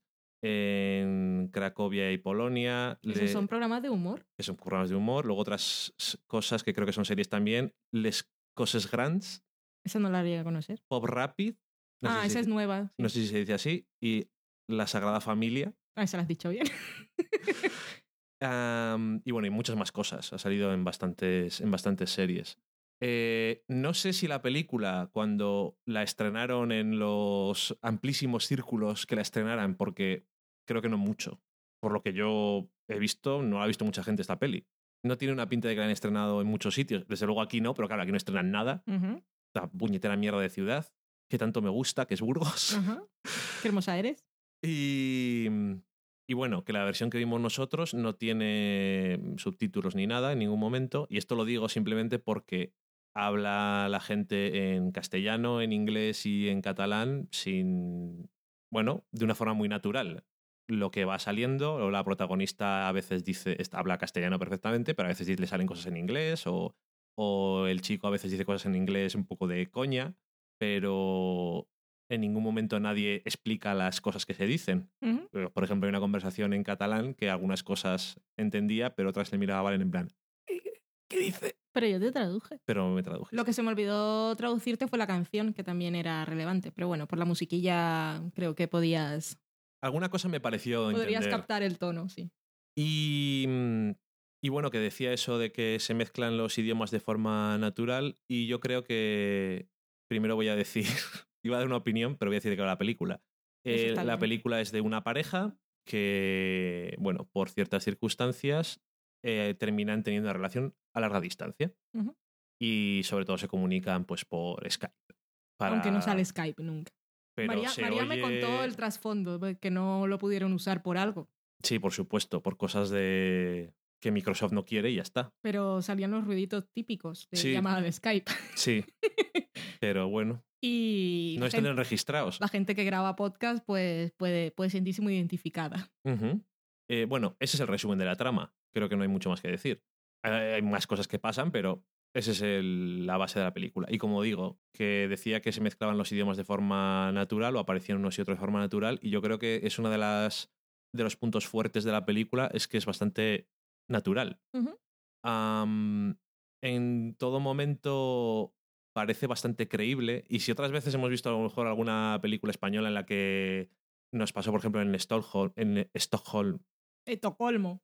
Stockholm que decíamos el guion está bien, pero a veces cuando dicen las frases Las recitan. están hablando demasiado en plan no me lo creo. En esta peli tuve mucha mejor sensación de naturalidad y de que es una pareja real o son personas de verdad. Las frases parecían más naturales y todo era como más natural. También decir, y una cosa que también me pasó en Magical Girl, que me pasa en muchas películas españolas y que estoy un poquito así, y ¿Qué ya se lo digo a Valen siempre. A ver, ¿por qué no se entiende actores que hablan en castellano? Sobre todo suele ser a hombres, pero también a mujeres, sea, no tiene nada que ver, mm, parece ser, pero hablan, cuando hablan bajo o no, o no muy alto, no enuncian nada, no vocalizan. Mm. Y es como, estábamos viendo la película realmente en la parte del principio, la primera parte de la primera escena, que están en la cama, no se entendía una puta mierda lo que decían. Y era como, ¿pero qué está pasando? Y en Magical Girl hay un personaje que no se entiende nada lo que dice. Y luego en Magical Girl sale José Sacristán Aquí he llegado yo y yo sé hablar. y dice, yo soy una persona, soy un actor de los de antes y enuncio como Dios manda, me cago en la puta. Es que no me fastidies, que entienda mejor. Como dices tú, igual hay momentos en los que deberían de llamar y decir, oye, no se entiende, vamos a doblarlo. Yo entiendo que eso obviamente le quita nat- naturalidad a las cosas, pero si no vas a hacer eso, o haces la mezcla de sonido mejor, o la gente que está actuando que hable más claro. Sí, es un problema recurrente. Que luego hay actores en. Claro, en las películas que están en inglés hay actores que susurran mucho, Sí. pero les entiendes. Ujú. Anda, que Matthew McConaughey, e igual con su acento, que además es difícil de seguir, pero si tienes los subtítulos en inglés. no, pero. y- No, o John Hamm porque- también a veces susurra y entiendes, pero es que aquí hablan como bajito, pero no vocalizan. Es que es eso, que no vocalizan. Y no es un problema a lo largo de la película, Mm. siendo serio, pero el principio de la Sí, es que película yo- es realmente... pro- Yo al principio tenía el problema de que, porque como sabía más o menos de qué iba y sabía que esta era de Juego de Tronos, yo decía, no sé, están hablando inglés o spanglish y hay algo que me he perdido. Ujú. Pero no, estaban hablando en, en español de España. Rea- es real- y además tenía, digo, bueno, me tuve que levantar, subí todo al máximo y realmente es- no había música tampoco, Ujú. no es... Entonces digo, pero maldita sea. Pero bueno, son quejas menores. En general sí que es una buena sensación esa que me llevo de, oye, pues natural. Y luego, al final es una película sobre muchas cosas, pero sobre todo de las relaciones a larga distancia, por más que ha avanzado la técnica y el mundo es- está globalizado y somos el copón y podemos hablar con gente que está a 10.000 kilómetros, como bien saben las de Ecos a 10.000 kilómetros, Ujú. las relaciones sentimentales siguen teniendo problemas porque no son lo mismo. Ujú. Da igual que no es solo tengo el teléfono, ahora tengo vídeo, puedo mandarte fotos en el WhatsApp, Ujú. que también aparece, Puedo ver cuando estás escribiendo. puedo, ver- puedo enseñarte cosas. Ahora, ahora esta película la rodaron antes de que existiera el doble tic azul, pero ahí hubiera sido un buen elemento dramático. Y aquí además la tecnología creo que está usada de forma bastante real, sol- eh, no solamente porque Skype no siempre funciona bien, que eso es una cosa que a mí me pone un poco nervioso, igual en América tienen mejor conexión, pero siempre que hablan en Skype no pasa nada nunca malo, nunca se descoordina la voz, además cuando tienes vídeo que estás mandando más datos, no solamente es voz. Estás ahí con el vídeo, nunca se descoordina la voz de la imagen, nunca se pisa uno al otro cuando está hablando y es O las conexiones por satélite en series rollo Homeland, que son perfectas, que luego ves los telediarios, que la gente cuando conecta en directo siempre hay retraso. Y ya está, ¿eh? Me toca. Ah, sí. me Bueno, y todos los que alguna vez hayáis grabado un podcast con varias personas a través de Skype, que es una cosa que es bastante habitual, sabéis que puede haber problemas. Incluso cuando eres dos personas puede haber problemas, pero cuanto más personas peor. Y aquí lo reflejan bastante bien. eh, cuáles son ese tipo de problemas y no además en plan que ese es el drama, No. sino que son cosas que ocurren y son una cosa más que es un problema. Y, y bueno, eh, me gustaron bastante los actores así en general y, y solamente salen ellos. Eh, la dirección que nos lo había hecho María antes de que la viéramos, pero se me había olvidado todo el comienzo de la película, un cuarto de hora. A lo mejor es un plano secuencia, Sí. que no es en plan un plano secuencia por una ciudad ni cosas de estas, pero es un plano secuencia. Que es en, en un piso pequeño que tampoco es fácil. No, la cámara está muy bien puesta. El sitio está bien escogido y la el cámara bien Claro, puesta. primero, tienes que coger el. si- Si en nuestra casa, que no es grande, tienes que grabar un plano secuencia, las pasas putas Mm. para ir de un sitio a otro y que se vea todo. Es que lo cogieron, es que casi decorado. También muy piso. Iba a decir muy piso de Barcelona, pero no, no es cierto. Pero tienen la habitación y ahí tienen acceso directo al baño y a la cocina y a la puerta de salida. Es un piso ideal para parejas, ideal para la película. Parece un anuncio. Pero bueno, eso, que además tampoco es en plan, mira lo que estoy haciendo. soy, te hace un plano secuencia. No, no, Uh, sino que además es que en ningún momento mm, se me había olvidado, pero tampoco te das cuenta, me di cuenta a la mitad, en plan, ah, es verdad, si no han cortado. Porque es un poco lo que te pide la escena, no tienes tampoco ningún problema con ello. Y luego cómo se usa eso, la comunicación a distancia y eso, está bastante bien, cómo van pasando, va pasando el tiempo, cómo van cortando las diferentes cosas y tal, sí que aportan bien a las cosas. No sé, a mí me, a mí me ha gustado. Sí, a mí también me gustó mucho. Es una película muy, muy sencilla, pero que sabe aprovechar muy bien todas las limitaciones que tiene. Tiene dos personajes, dos, dos localizaciones y el uso de pantallas. Tiene el uso de Skype y también muy bien el recurso del Google Maps para enseñarle la ciudad, que ni siquiera, supongo que ni siquiera para que mandar a una actriz sola a Los Ángeles, a decir que está ahí. Sí, es, bueno, pero es que, claro, eh, cuando estás haciendo una película me imagino que tendría un presupuesto limitado. Sí, está, Es- está, está muy, muy, muy bien resuelta. Y aparte es una historia muy, muy pequeña, pero que también entiendes muy bien a los dos personajes. A ambos entiende sus dudas y sus deseos en cada momento. Y no sé, me, me gustó, me gustó mucho. La verdad es que está bastante bien. Yo, bueno, no sé qué tal de éxito tendrá la película. Yo, si la podéis ver, os recomiendo que la veáis. Yo sé que consiguió algo de distribución en Estados Unidos. Bien. Bueno, también le ayudará, me imagino, tener una cara, aunque sea mínimamente conocida. Eso siempre te va a ayudar, quieras o no. Y Y también ayuda el hecho de que es una historia con la que se puede identificar cualquier persona. Es una historia que es local en España porque tenemos un personaje que vive en Barcelona, pero eso da igual, pero está también muy universal, o sea que se puede vender fácilmente a cualquier país. sí, que también. Porque esa habrá mucha gente que haya tenido que vivir un- una relación de estas, aunque sea por un tiempo, por un tiempo más largo. Pero no es solo el hecho de la relación a distancia, sino todos los dilemas que se le plantean a esas dos personas en el momento en el que empiezan y durante ese año que tienen que estar separados. Sí, y, y las cosas que son, que suenan muy de verdad, en plan, pues me habíamos quedado para hablar o te digo una cosa y me contestas tal, pero yo es que estoy aquí y quiero hacer, tengo que hacer cosas o mirar lo que hace alguien en Facebook Ujú.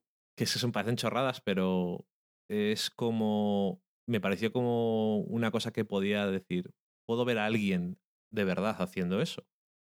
Y bueno, que espero que, que el director si hace alguna peli más, que espero que haga alguna película más, con más presupuesto o lo que sea, mantenga también esa sensación de que sus personajes son personas. Sí, que en, eso lo en cosas más grandes. Desde la primera escena, te los define muy bien a ambos y las reacciones que tienen en lo que sería el detonante de todo lo que ocurre son muy reales por parte de ambos. Las, las dudas y las reacciones a las reacciones del otro, me, Sí. lo, me lo creí en todo momento.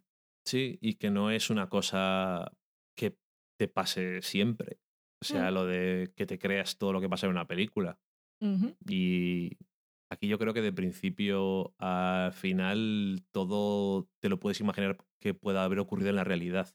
Que Mm, son cosas como mm, no hay ningún giro ni ninguna cosa que sea puesta ahí artificialmente para crear un Sí, algo ni en, los, ni en el espectador ni en los personajes. Ni falta que hace, claro. sí.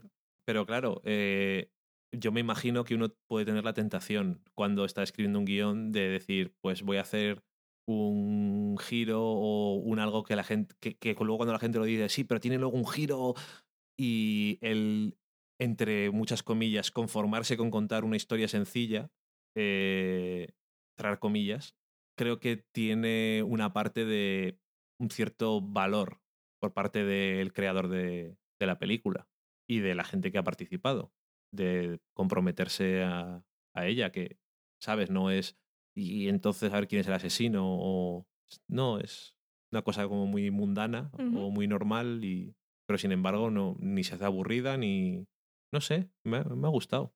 Sí, nos ha gustado, así que si no la habéis visto, os la recomendamos. pu- Pues de verdad, que está, está muy bien conseguida. Y gracias a María, porque sí tuvo cierto reconocimiento de crítica más o menos, pero a mí me habría pasado totalmente desapercibida. Sí. Es Porque como aquí no llegan las cosas y eso. Sí, pues no, es que tampoco te enteras. Y luego, aunque tengan las cosas que tienen un cierto reconocimiento de crítica, en España, por ejemplo, es un cierto reconocimiento de crítica, no es una cosa que resuene mucho hasta a lo mejor un año después que empieza la gente en Internet. Digo, por lo que nos podemos enterar nosotros. No vamos a leer las críticas de los periódicos en Sí. las últimas páginas, ni nada. Estuvieron haciendo campaña para que fuera elegida como representante de España a película extranjera en los Oscars. Creo que estuvo en las cinco esas que podían elegir. Obviamente no la eligieron. No me acuerdo cuál fue la que quedó al final. Eh, no, yo tampoco. Pero es una película que no me imagino a la gente que tiene que elegir en España eligiendo. No, nunca jamás. Y no porque no tenga oportunidades de ganar. Que yo creo que es una peli que. De esas que a la gente sí de los Oscar pueden, decir, uy, qué cosa más sencilla, pero que han quedado muy bien y tal. ¿Sabes? Esas- pero la gente no se atreve. No, nunca. Entonces, bueno, no sé con el elegido al final tampoco. O sea, en fin. Y no lo vamos a mirar ahora. Ya, ya lo sabéis vosotros y ya nosotros lo miraremos. Me da exactamente igual. Porque no va a ganar igualmente, así que ahí lo dejamos. La, nos vamos a la siguiente película que es Magical Girl.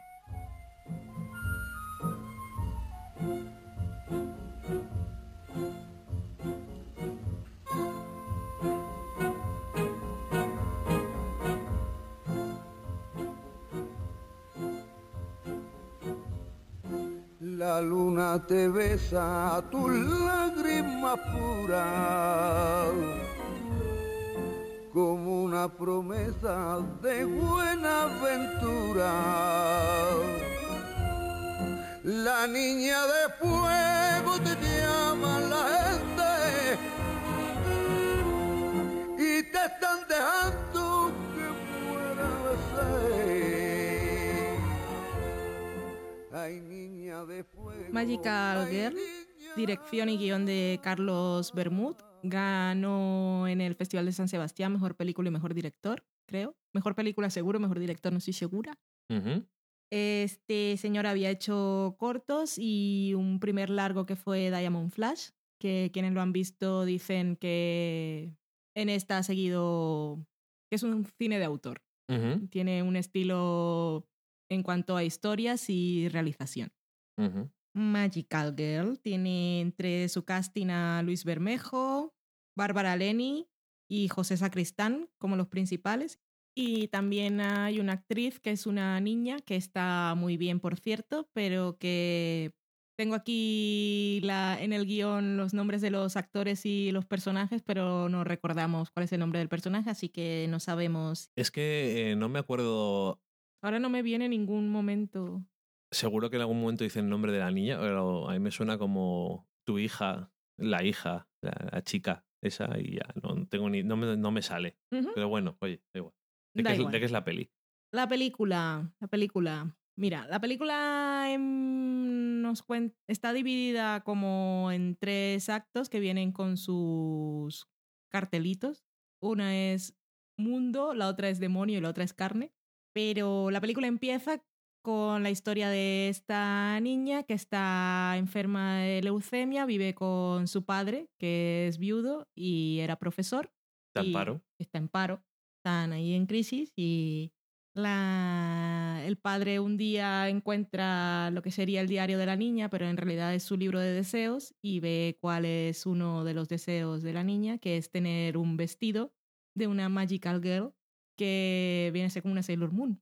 La niña es fan de los animes. Una serie de anime que Sí. son de, de, de niñas, de estas, sí. Y el padre dice, pues mi niña está enferma, que está en realidad muy enferma y él quiere cumplir ese deseo de su hija y entonces se pone a buscar en internet cuál es el vestido, pero resulta que es un vestido que ha hecho una diseñadora exclusivamente, así que cuesta sus dineros. 7.000 euros. Sí. Que lo pone, ¿cuánto, cuánto es en yens? Esto además lo pone en inglés el señor porque es profesor. Dice, ¿cuántos son 190.000 yens? Y se queda como, me cago en la puta. Entonces, aquí, este sería el punto de partida de la historia. Este señor eh, que quiere conseguir el dinero para cumplir el deseo de su hija. Y a partir de aquí, esta historia se cruzará con otros dos personajes, que son Bárbara y Damián, a los cuales hemos visto en la primera escena de la película, en lo que sería el pasado. ujú. Un flashback. También se suele llamar así a veces. Esta película está claro que este director tiene sus ideas y su estilo. eh, y su estilo es el de crear atmósferas un poco enfermizas, pero también lo hace de una forma bastante artificial. Yo terminé de ver la película, me quedé con una sensación un poco tal que así, porque si bien me pareció interesante porque no es a lo que estoy acostumbrada con el cine español. También, a diferencia de la otra, me pareció demasiado artificial todo.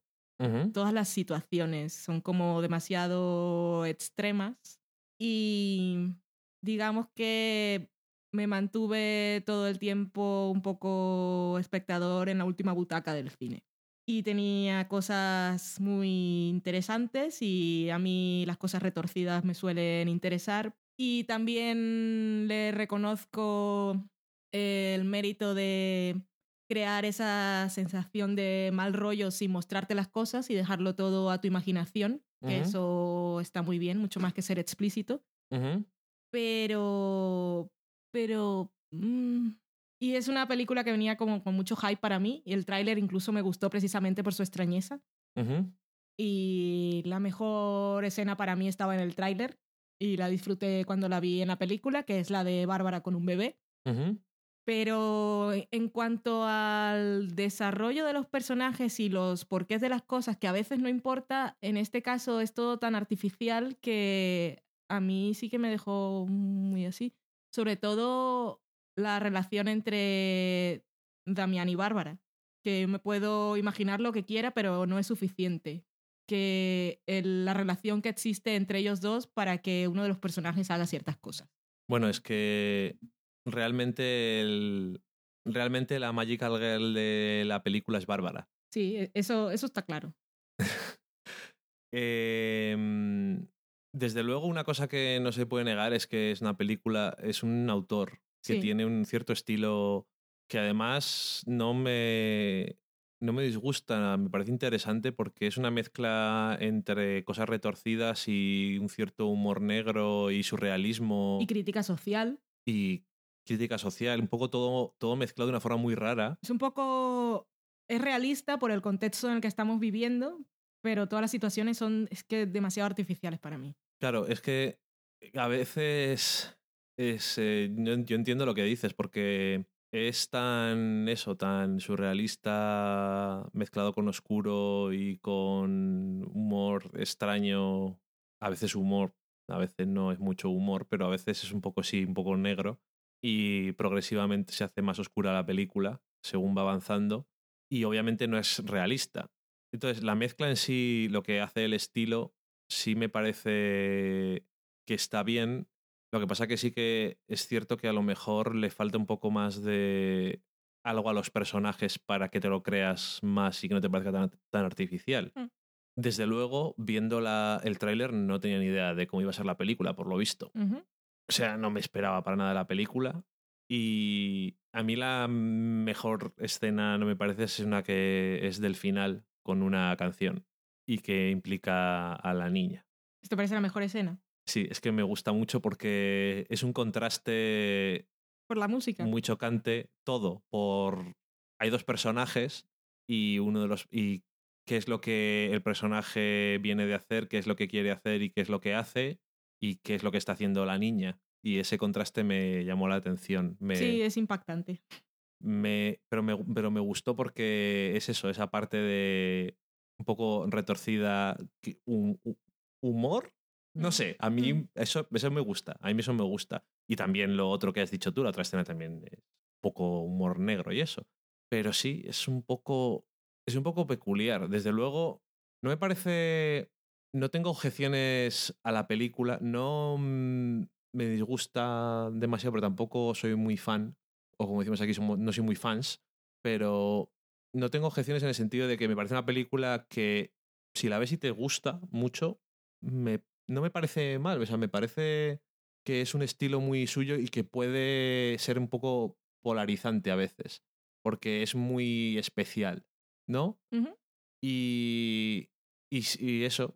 Entonces, como muchas veces pasa con las películas que son muy. que pueden polarizar mucho a la gente, a mí me deja un poco frío. Sí, que no sé por qué me pasa tanto eso, que en las cosas en las que la gente está como la odio o la amo, yo siempre estoy como, "Eh, ni una cosa ni la otra. Y a mí, ni una cosa ni la otra. Me dejo un poquito así en medio. Mm, Pero, pero me gusta porque no es. Esto es muy generalizar y, totalmente erróneo, pero es, es la base e idea mental que tengo yo. No es la mierda de todas las películas de España ujú, y me gusta eso y me gusta y sobre todo me gusta que alguien de España tenga la sensibilidad y la los cojines. y los cojines teniendo en cuenta de- en el país en el que estamos de mierda Mm, de no ser explícito mm. en nada Sí, sí, de lo sí. que pasa en toda la película y eso me pareció durante toda la película me pareció algo de que parece como mucho pero, pero de, de verdad me pareció algo de admirar imagínate Sí, sí, sí. y, y mira que tienes oportunidades. Y en España muchas veces no hay, no hay el valor de no ser explícito. Ujú. Porque es como, no, si aquí en España en televisión no somos como en Estados Unidos que no pueden salir tetas en, en los canales en abierto ni cosas de estas, ni voy a decir palabrotas. Aquí es que nos da igual porque son, no somos unos puritanos de mierda, pero sin embargo somos gente con muy mal gusto. Mm. Es que hay una cosa en el, en el medio y aquí es eso, una cosa que realmente gana con la insinuación porque cualquier cosa que te enseñara en- de ciertas cosas que pasan en la película nunca jamás va a ser lo que sugiere en la mente. Y eso Sí. me parece que es muy acertado. Sí, sí, que está muy bien. Sí, eso, la historia con ese personaje y dos momentos de entrar en una habitación y otro momento en una escalera podrían haber... Bueno, mm, de todo. Y, y eso, eso me gusta, pero al final yo creo que a mí lo que me resulta más extraño es que esa mezcla de elementos que no me disgusta también se traslada de una forma rara en una especie de. en una mezcla de casi de géneros o de tipos de historia o. No sé exactamente cuál es la historia que me quieren contar. En el sentido de que no sé si es una historia sobre qué mal estamos en este país y a qué tenemos que recurrir o Esa es una, sí. Bueno, igual son dos historias. Y la otra historia es de una mujer que, bueno, hace ciertas cosas que no siempre están bien. No. Y no sé. También es una historia por, por parte de esa mujer que no siempre hace las cosas. Es, es que es, es una historia de víctimas que se convierten en verdugos, por un lado, y estamos hablando de los hombres. Y también son de esos hombres que quieren cumplir los deseos de esas mujeres, pero es que en realidad no saben cuáles son y lo hacen de la peor manera. Sin embargo, por cierto, me gustó. A mí, personalmente, me gusta mucho los últimos. el último minuto de la película. Porque a lo mejor mm, a nadie le parece lo mismo que a mí, pero a mí me parece que es ligeramente ambiguo Sí.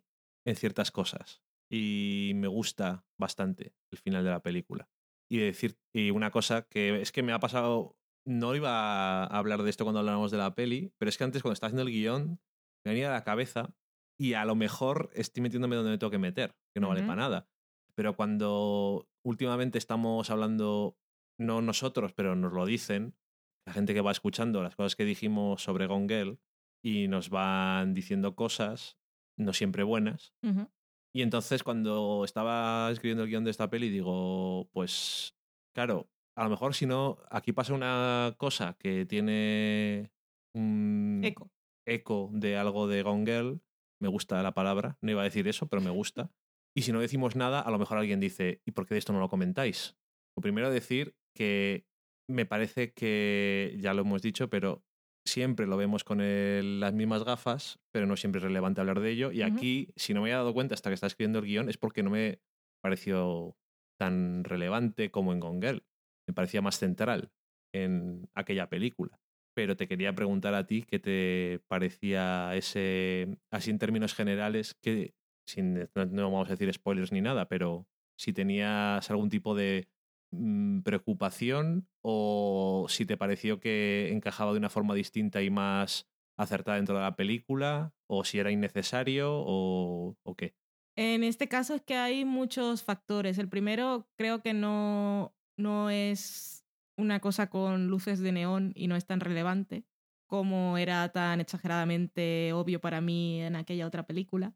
Y además aquí el personaje es mucho más complejo que aquel Y tiene, tiene, tiene muchas más aristas y muchas más complicaciones, su situación mental, las cosas que vive y aunque obviamente es totalmente cuestionable lo que hace y, No, no, pero y, lo, que, y lo que ocurre, por eso, eso también creo que tiene algo que ver con la relación que hay entre los dos personajes que están en la habitación del hospital, que tienen una relación muy extraña. Y obviamente todo está mal y todo acaba mal. Sí, no, pero es que em, solo por... mm, tampoco creo que haga falta profundizar más, simplemente lo quería dejar dicho. Eh, no... Cuando hablamos de, de esto, no se trata de cuestionar si lo que hace el personaje está bien o está mal. Ujú. Es el tipo de representación y de uso que se hace de él en la historia, creo. O sea, porque este, esta cosa, este eco que rebota entre las dos películas, sabemos que está mal. Sí. O sea, no hay una duda sobre eso. Entonces no se trata sobre eso. Pero no sé, eh, sí, creo que pienso lo mismo de tú, pero bueno, quería dejarlo dicho porque no... Estoy bajo la influencia de, el de los diferentes comentarios y por una parte también estoy en plan, por el último comentario que leímos la semana pasada, que es que somos así. Entonces, no es que esté, en este caso sea relevante, pero lo, por lo reciente que lo tenía me hizo también a mí un eco en la cabeza. Me rebotó ahí en las paredes y dijo, pues di algo. Ya está. Muy bien. Pues acabamos la cata de pelis con dos películas españolas hoy y de estreno de 2014, no os quejaréis. Nos vamos a la cocina.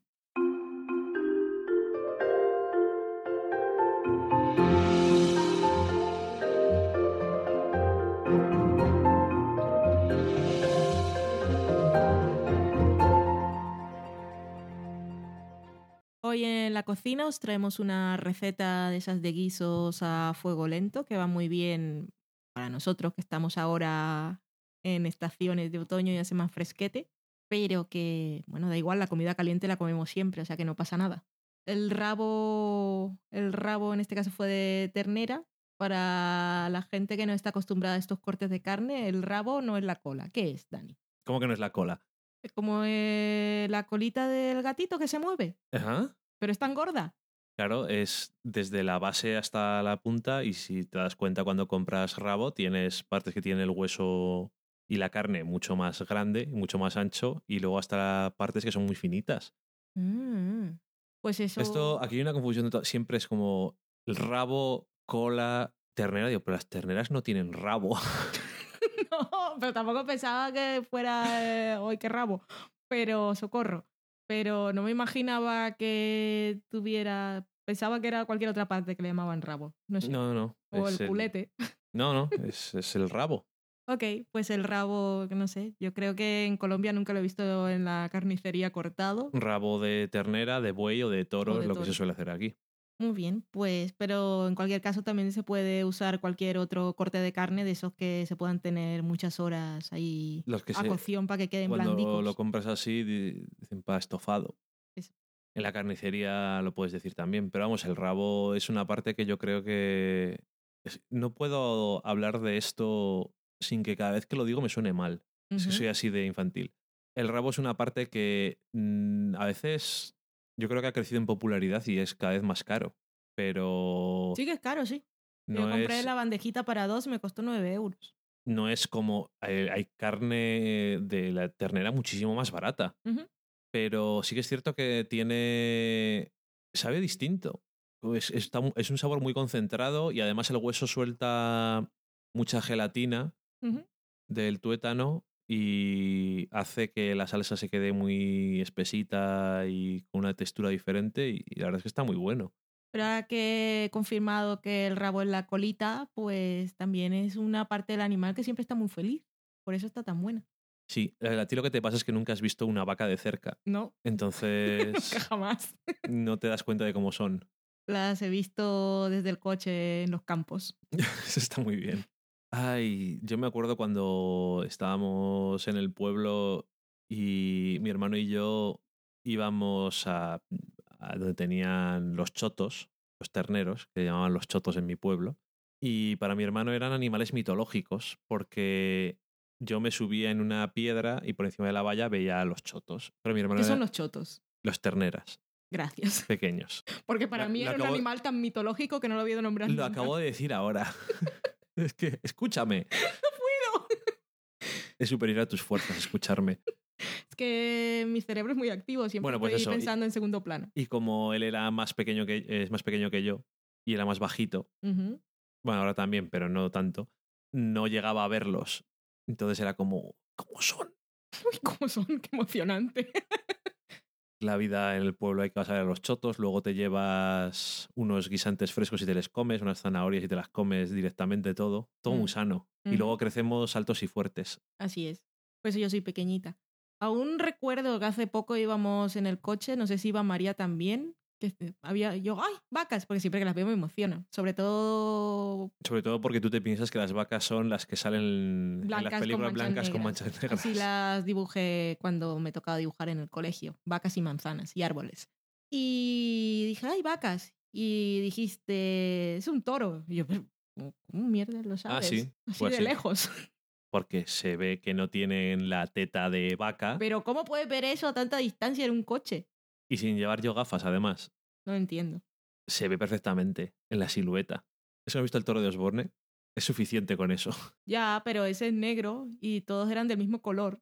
Bueno, tú eres una persona que casi has estado a punto de creerte seguro que existe una vaca como la que anuncia Milka, que es morada. No, modada no. Hasta ahí no llegó. Pero sí me sorprendió descubrir después de mis 20 años que las vacas no eran blancas con motas negras. Después de que mis había- 20 años. Que habían otros colores posibles. Después de tus 20 años, ¿qué? que cuando Sin verlas. Sí, que, Ah, vale. que nunca había visto una vaca, sigo sin verlas de cerca, pero la primera vez que las vi a, tra- a través de la ventanilla de un coche y dije, ay, ¿qué es eso? ¡Es otro color! En España somos muy rurales. Pero si no son blancas como tan negras, eran marrones. Y ok, Cierto. Las vacas pueden ser marrones. Pueden ser de muchos colores. Socorro. Pero no modadas. Como todos animales, casi. Eh, y sigo sin distinguir las cabras y los corderos y... Las ovejas. Las ovejas. Bueno, las ovejas... sí. Ovejas de cabras. Y las ovejas van todas así que tienen el pelo... La lana, ¿no? Quiero decir, el pelo sucio. Tienen el pelo, tienen el pelo sucio, se echa permanente. Eso sí, pero... Bueno, pero sí, que tienen cuernos las cabras. Muy grandes. Las ovejas tienen pequeñicos. Y la receta del rabo... Es que soy de pueblo. receta del rabo. Que necesitamos pues el rabo o una carne de estofado dos zanahorias medio pimiento verde medio pimiento rojo media cebolla un puerro. Necesitamos también de este chocolate para fundir para hacer postres. Si cogéis uno que no sea con leche mejor. Uno de estos de 70 pues sería un yo usé una que vienen así como en tabletitas alargadas como lingotes de chocolate usé uno y medio, que eran 25 gramos y por la mitad. No, la mitad no, un tercio de la otra. Ok. Dos hojas de laurel y usé un poco de clavos de olor que yo lo tenía molido. Si los tenéis, los que son clavitos, mm, es mejor no dejarlos ahí suelto en el guiso porque como se lo encuentre alguien, no mola. Así que cuando... Y vino. Sí, espera. Mm. Estoy hablando de los clavos. Así que cuando yo he usado alguna vez los clavos de olor, lo que hago es pincharlos en, una, en un trozo, en una cebolla entera. Y así los tengo asegurados para rescatarlos al final. Y también usamos vino tinto, que una botella entera casi. Mm, sí, puedes echar la botella entera. Dejé un chorrito para que lo uses tú en tus recetas entre semana, pero podía haberlo echado entero. Y también creo que eché un vaso de agua extra. Pues bueno, lo que hacemos primero es eh, salar la carne y cubrirla, pasarla un poco por harina. Y en la cazuela en la que vayamos a, a hacer nuestro guiso, ponemos un poco de aceite y la doramos un poco, retiramos. Y en ese mismo aceite ponemos todas las verduras cortadas y las rehogamos un poco, que cojan un poco de color, echamos un poco de sal, volvemos a incorporar la carne, ponemos la- el chocolate, las dos hojas de laurel y en este caso puse yo el- la puntita de clavo de olor molido, echamos el vino, que lo cubra todo muy bien y lo dejamos cocer un poco y luego lo bajamos y lo dejamos ahí unas tres horas. Y el agua. Sí, un poquito de agua. Porque si hace falta para cubrir, igual, ¿no? Siempre es mejor echar un poco. Ya me estás corrigiendo mi receta. Yo eché un vaso de agua. Bueno, pues digo, pero que normalmente hace falta. Y ahí lo dejamos pues a fuego en la vitrocerámica que es del 1 al 9 lo dejamos a 3 y luego lo bajamos a 2. Sí, estuvo a tres y medio, luego Que al también se puede al- hacer en la, olla de- en la olla a presión. Yo tenía intención ya de hacerlo chup chup, pero además habíamos perdido el pirulito de arriba, que no sé cómo se llama. Yo tampoco, pero es que nuestra olla a presión es de las ollas clásicas. Mm. Más jefesa de las de madre. Literalmente. En este caso, literalmente. Pero bueno, quiere decir que era antigua. Sí. Así que en una, mi madre. en una olla a presión, ¿cuánto tardaría? Pues yo calculo que una hora, hora y media en una olla a presión está. Y la acompañamos después con el arroz con fideos, del que hemos hablado últimamente y que Dani ha hecho la receta aquí en España con los ingredientes de España y que ahora os confirmará las proporciones y, y el tipo de fideos y el tipo de arroz. Esto para Ticoman, Ujú. que dijo que ya lo iba a hacer este fin de semana, pero si por si acaso puede escuchar el programa antes, aquí tiene la confirmación. De todas formas, creo que más o menos le saldrá con lo que habíamos dicho antes. Sí, yo, eh, habías comprado unos fideos de sopa que eran Fideos de... número cero. Eran los que había. Si compráis del 1 tampoco pasa nada, pero los del 0 tampoco tuvieron problema. Eh, entonces, lo que hice fue una taza de estas de café con leche, pero no tazón, pequeña, pero bueno, que para dos. Eh, media de fideos y una de arroz. No teníamos arroz largo, teníamos arroz basmati. Que conste que creo que es mejor, porque el basmati se hace un poco más rápido que el largo y es mejor para que no tenga que cocerse todo mucho. ¿Y qué proporción de agua? Eh, el basmati en el paquete que teníamos decía cubrir, pero lo hice con dos. O sea, dos a uno, también como el largo. ok. Y salió perfectamente. Entonces media de fideos, una de arroz y dos de agua. Sí, luego usé medio diente de ajo, que eché aceite, aceite de oliva, que puedes echar aceite de girasol, pero en este caso yo creo que no queda mal el aceite de oliva, no su sabor más fuerte no tiene problema. Eché medio ajo cortado en pe- pequeñito, lo dejé que se friera un 10 segundos y después añadí el, el fideo y lo estuve ahí moviendo con cuidado doradito. para que no se Marrón. pegue. Hasta que queda un poquito sin quemarse, pero queda tostado. Y después eché el arroz, lo moví un poco con todo y eché el agua. Y ahí en 10 minutos prácticamente se había consumido el agua. Digamos que al final sí, casi un cuarto de hora. El arroz este era de, ponía en la bolsa 11 minutos, pero bueno, eh, 11 minutos hirviendo sí está. Y al cuarto de hora lo tapas y lo dejas fuera del fuego y lo dejas ahí tranquilamente. Y me quedó, para ser la primera vez que hago arroz con fideos, yo uh, No, creo una bien. versión bastante buena. Está bien. Y eso sí, alguna vez queréis hacer simplemente un arroz blanco para acompañar algo, probad este que tiene un saborcito diferente. Sí, es curioso. El, el rabo o el guiso le hicimos el día anterior, lo guardamos en el frigorífico y después al día siguiente estuvo media hora evaporándose un poco para quedar la salsa un poco más lujuriosa. Que la salsa luego, si queréis, la podéis pasar por un mini pimer y pasarla por el chino y hacer historias, pero con los trocitos de verdura tampoco queda mal. No, de hecho nos sobró un poco de salsa, y luego con unos tomates eh, grandes, cherry y un poco del vino que sobró y todo molido y un poco de caldo que había hecho con los huesos del rabo, he hecho una salsa para comer hoy. Está muy buena. Ya está. Como todo lo que preparas. Dejamos la cocina, ponemos una promo y nos vamos a la sobremesa.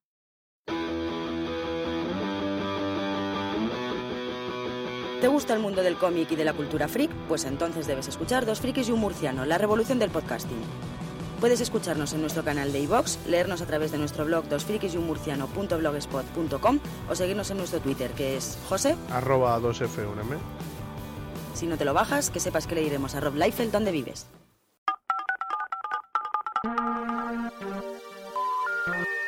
We're sorry, the number you have dialed is not in service at this time.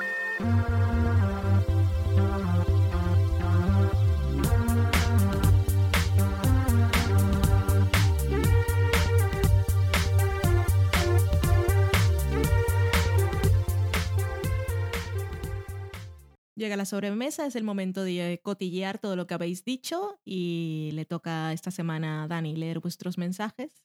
Yo intentaré no desconectar del todo y decir de vez en cuando alguna cosa para que parezca que estoy escuchando, así que Dani, cuéntanos, empieza por donde quieras.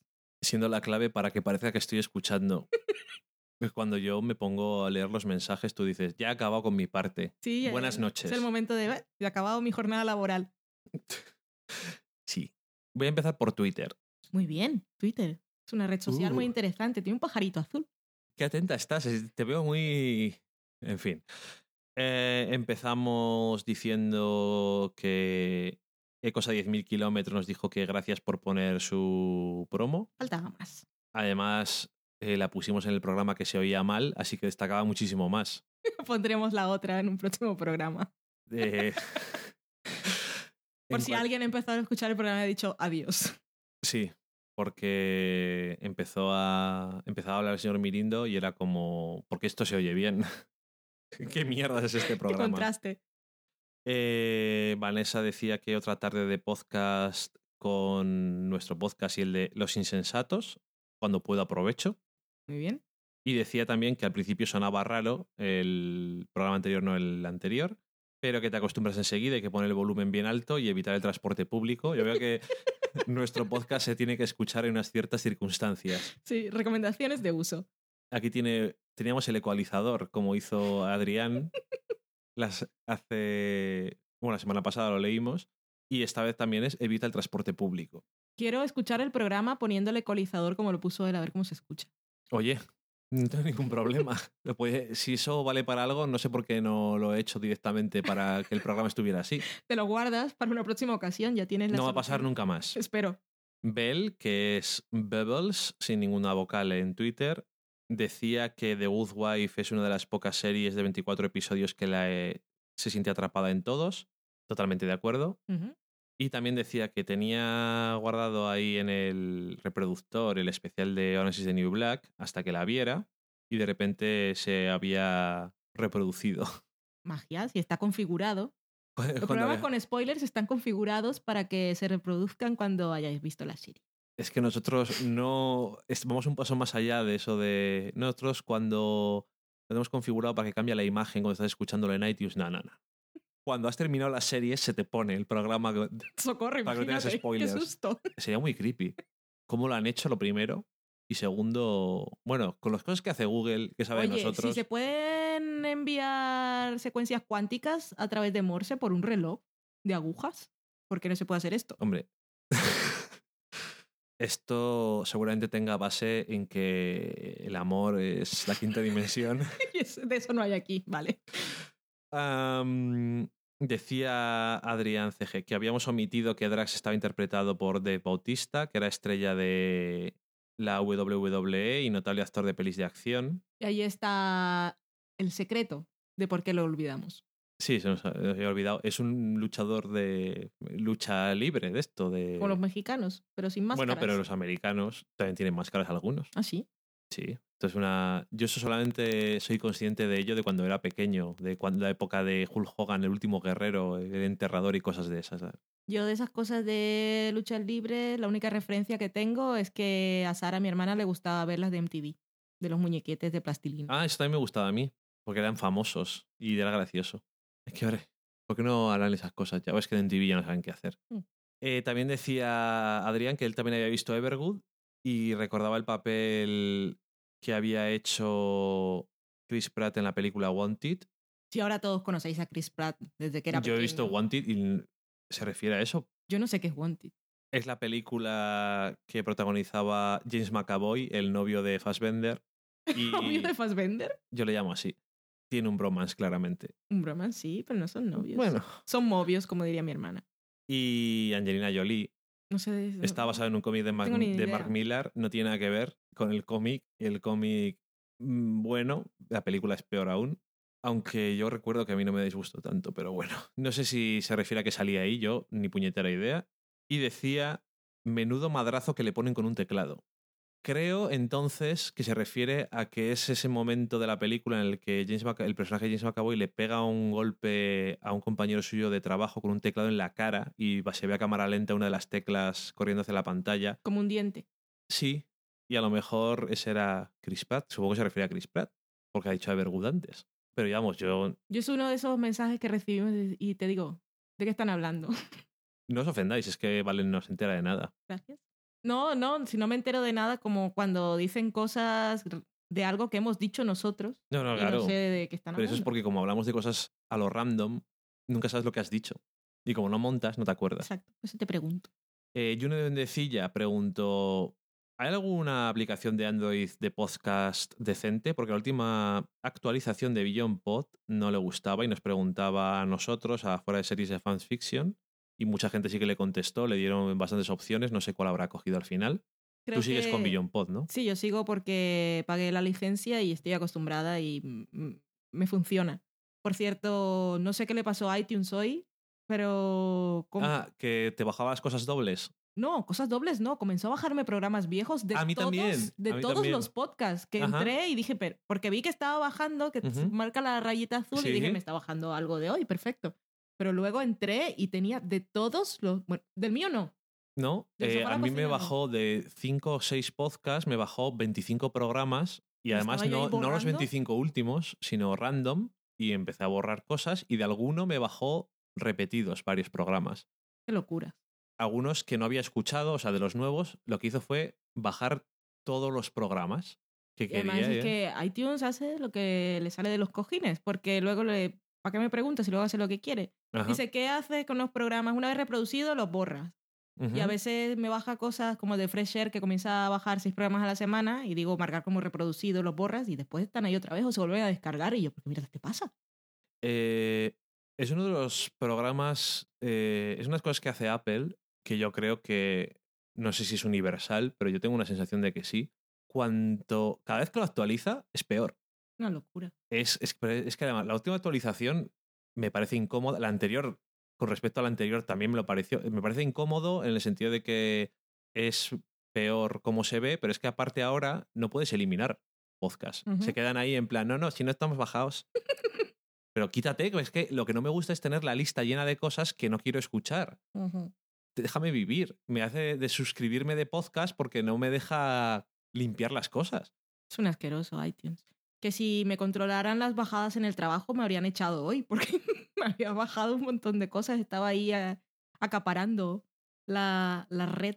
Y con relación a lo que preguntabas antes, que era lo importante, creo que con la aplicación que se quedó fue con Pocket Cast.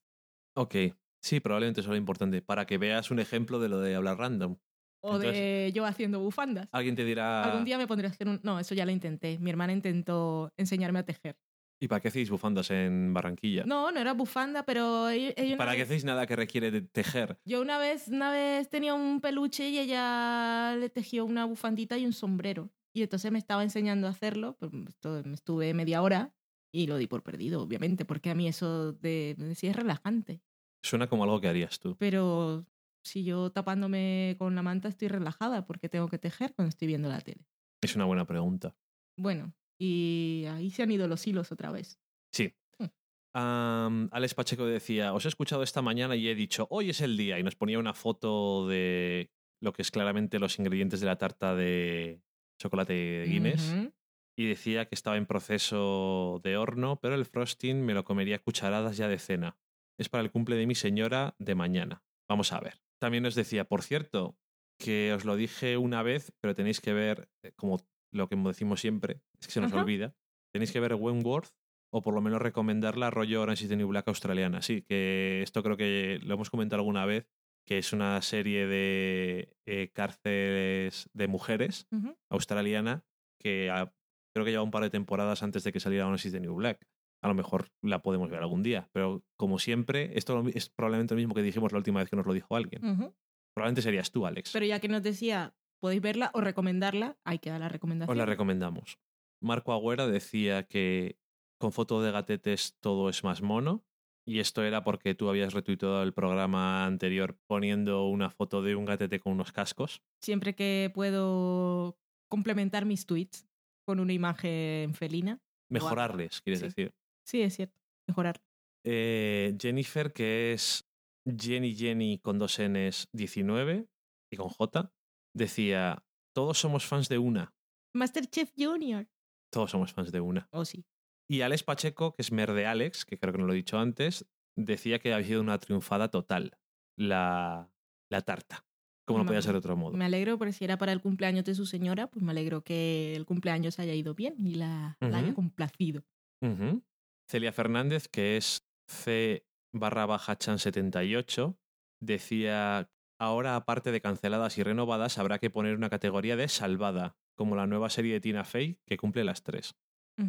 La serie de Tina Fey, que estaba, es una comedia, estaba para la mid-season de NBC. Y NBC de repente dijo, esto no me combina con el resto de cosas que voy a hacer. Y además Tina Fey sí, pero no estoy seguro. Y entonces se la vendió directamente a Netflix, que Netflix la renovó automáticamente por una segunda temporada. Entonces dirán, ¿no? La, la NBC, Dios mío, con lo mal que va, y Tina Fey hizo 30 Rock, está muy bien, serie de culto, y ahora porque cancela y tal. Pero resulta que estuve leyendo un artículo que decía que a la NBC le convenía, por todos los medios, haber hecho esta transacción. Y es que, como ya sabéis que ahí están las cadenas que son productoras, que producen series y que luego también como network las distribuyen, pueden distribuir sus propias series o series de otras cadenas. En este caso, NBC era también eh, era productora NBC Universal. NBC, sí. Y al venderla a Netflix y Netflix eh, garantizar una segunda temporada, ellos ganan más dinero porque ellos seguramente la habrían cancelado los seis episodios. Sí, y aparte que sí que te da un cierto tema tener una serie de Tina Fey, pero que conste que Cirti Rock no tenía muy buena audiencia. Y en caso tal de que la serie fuera exitosa, cuando van a los Emmy, la productora se lleva. A todos nos suena, es la serie de Netflix, pero la que se lleva el Emmy es la productora. En Se este lo caso llevan a casa. Sería, sería NBC. Eh, decía Ronindo, que es Ronin barra bajado, que sepáis que cada vez que alguien dice que la banda sonora de Guardianes es de los es ochentera, hacéis llorar a Groot. Pobre Quiere que es de los Groot. 70, vale, pero no te, no te vuelvas loco. Es lo que hay. Y es que eh, la asocio más con los 80. Yo soy un niño de los 80. y muchas de esas canciones que salen ahí. las Nunca ten- será su nombre. la Es tengo- un niño de los 80. las tengo asociadas con los 80 porque fue la primera vez que las escuché. Ya sé que no tiene nada que ver, también fue la primera vez que escuché una canción de los Beatles y sé que son de los 60, pero Yo aquí no tengo nada que opinar porque cada vez que diga algún disparate de estos no, no tengo ningún conocimiento musical. es lo que hay. Eh, decía Jesús Herrera, echarle un ojo a la miniserie de HBO Olive Kitteridge, que es muy buena. Frances McDormand se va a llevar todos los premios. Sí que la vi que eran cuatro episodios. No sé exactamente de qué es. Yo sí, Me alegro, pues ya me contarás a ver si nos interesa o no. Nos puede interesar. Vale. Eh, y Adrián CG volvió otra vez, que decía que por algún motivo escuché. Es como el- que la gente entra y dice, ¡eh, hola! Me voy. Me voy. Oiga, que he vuelto. Por cierto, por algún motivo escuché el primer episodio de Serial y después pregunté y volví a escuchar el post suyo, pues no recordaba si era o no ficción. Ya me aseguré de que no lo es, creo que hasta aquí llego. ¿Notaron el tono musical que se escucha cuando la mujer dice de qué va la historia? O sea, la música que pusimos nosotros. Eh, me pareció Falling de Julie Cruz o de algo demasiado parecido. Decir que la música es eh, original, está compuesta para el programa, para Serial. Y de ahí es donde la sacamos nosotros, de la página del compositor, Mm. que es también el que mezcla el programa, por lo que dice Mm. la mujer. Eh, el chico decía que muchas gracias por lo del arroz con fideos y responder a sus preguntas. Decía que anotaba Transparent y las porciones. Ahora lo hemos vuelto a recordar para por si acaso. Y que este fin de semana eh, acompañarán a unos flamenquines. Y decía proteínas más carbohidratos. Desde luego, los flamenquines además también son proteínas más carbohidratos. Y decía Daniel Roca, "Eh, joder con Getting On. Y no decía nada más. Es un análisis muy potente. Eh, supongo que era para recomendarlo, nos lo decía a nosotros, a O Televisión, a Fans Fiction y a Fuera de Series. ¿Y Esta es una serie de HBO que está basada en una serie británica que es sobre, eh, creo recordar, enfermeros, médicos y demás. Es una comedia bastante negra Ah, Me suena. y ahora me acaba suena de, saber algo, pero. acaba de empezar su segunda temporada. Me suena saber algo, pero no sé nada más. Por lo tanto, es como si no sabes nada. Ah, y también tenemos un comentario de Ronindo que decía: Cuando tenga tiempo, os comento en Facebook sobre Serial que hay algo que me huele a podrido con este tema de los investigadores. Y en Y esa mm, nota, pues voy a leer su mensaje de Facebook. Muy bien. Decía, lo he escuchado y tal, y como os comentaba por Twitter, quería comentaros algo sobre Serial, nada que ver con lo que vosotros decís sobre ella, sino sobre lo que he podido entender que es el podcast. No lo he escuchado y mi inglés no me lo va a permitir, pero sí que por lo que he visto se trata de una mezcla entre dramatización y labor de investigación. No, no tiene nada de dramatización. No. Es, es eh, una recopilación de los hechos e investigación por parte de la periodista que lo que hace es ponernos los archivos que están grabados y que están disponibles al público de los procedimientos judiciales y los que no están o no se entienden bien, leídos porque están todos transcritos. O sea que no tiene dramatizaciones. No. Por aclararlo. Hace años estuve muy implicado en todo lo que rodeó al juicio sobre el 11M. Esto por si hay alguien que no es de España, y bueno, a lo mejor también lo sabéis, pero por si acaso no lo sabéis, es, es una cosa muy desafortunada que pasó en España y lo siento, pero no me acuerdo hace cuánto tiempo. Y es que hubo un atentado eh, muy fastidiado en Madrid, eh, un bombas en trenes y, y demás, una cosa bastante fastidiada y fue justo antes de las elecciones y bueno, todo un montón de cosas muy chungas. En la época de las armas masivas. También la época de, de Aznar, del presidente Aznar y de, y de todas Bush. y de todas esas y bueno y de Mariano Rajoy actual presidente de España ministro de Interior y todas esas cosas tan sospechosas y extrañas que decían desde el gobierno para intentar alejar la culpa de cosas que tuvieran que ver con Oriente Medio y por lo tanto algo que pareciera relacionado con el tema de la guerra en Irak y la gente del otro lado pues lo mismo haciendo otra cosa distinta, en fin, muchos cristos. Y decía él que había podido ver cómo desde internet y, luego, y ciertos locutores se difundió una versión alternativa de lo que allí ocurrió y desde entonces la labor de estos investigadores, lo pone con H, con Z, con B. todo de una forma un poco desacreditativa. Ujú. Desacredita. Si eso es una palabra. Hoy estoy que no digo palabras que existen, pero bueno. Eh, me parece francamente cuestionable, sobre todo cuando los intereses personales suelen estar implicados y cuando he oído lo que se cuestiona si los relatos de los testigos y si era posible que sus desplazamientos no fueran reales, me han saltado todas las alarmas en recordar ciertos temas. Es un tema muy peliagudo y no solo por lo cuestionable del morbo, sino porque a menudo poner en manos de no profesionales labor policial es extremadamente peligroso y poner en duda a los testigos o acusados puede acarrear resultados eh, catastróficos. En el caso del que hablo, hubo hasta una persona que acabó suicidándose tras el acoso mediático a su marido, por lo que ya digo, este tipo de programas me resultan bastante cuestionables. Como dijimos cuando hablamos del programa, era un tema que podía a alguien sonarle un poco en plan, "Mm, mejor quítate de, de leches, y que lo entendíamos. Ujú. Nosotros no nos parecía por ahora nada parecido a eso. Y decir, decirle a él que yo en- entiendo a qué se refiere, obviamente, pero creo que no tiene nada que ver. Eh, me parece que, bueno, por muchas cosas. Primero, porque la persona que está llevando eh, la serie, programa, llámalo, diario, llámalo X, Es diario de una investigación.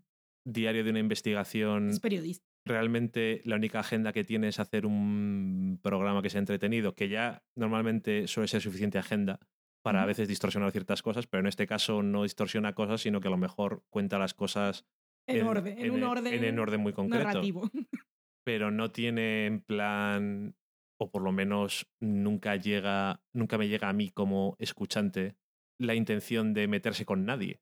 O sea, de decir eh, que alguien ha hecho algo mal, sino que, como ella dice, le llegan decenas de casos como estos porque es una periodista y la gente le apetece que se difundan cosas cuando le parecen extrañas, y entonces todo el mundo pues mandar siempre a los periódicos y a los diferentes medios en plan, oye, de haceros eco de esto porque esto es muy raro, no sé qué, y a ella le llegan muchas cosas y nunca se ha metido con ninguna de estas cosas solamente con esta porque cuando empezó a investigar un poquito dijo, sí que es un poco raro. Aquí hay cosas muy extrañas y me apetece por lo menos ver a ver a dónde me lleva todo este tema. Y eso no tiene dramatizaciones y es más en el sentido de, bueno, eso no es un atentado terrorista, es, es un caso de gente concreta y está analizado en el sentido de que como todos sabemos, pues, y como sabía el Doctor House, mm, todo el mundo miente. O en este caso es todo el mundo miente, o a veces es todo el mundo no se acuerda de las cosas. Sí. Y no sé, creo que no tiene nada que ver una cosa con la otra.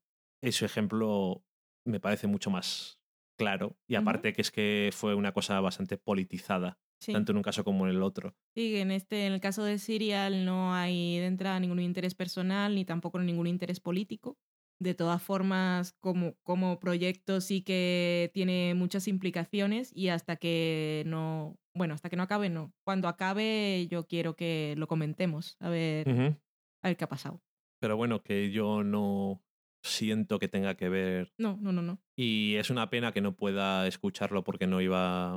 a- porque dice que no le habría dado el nivel de inglés para entenderlo. Porque yo creo que si lo escuchara se daría cuenta de qué diferencia hay entre eso y hay ciertas cosas que algunas cosas ya sé a lo que, me ya sé a lo que se refiere que pasan además en España. Sí.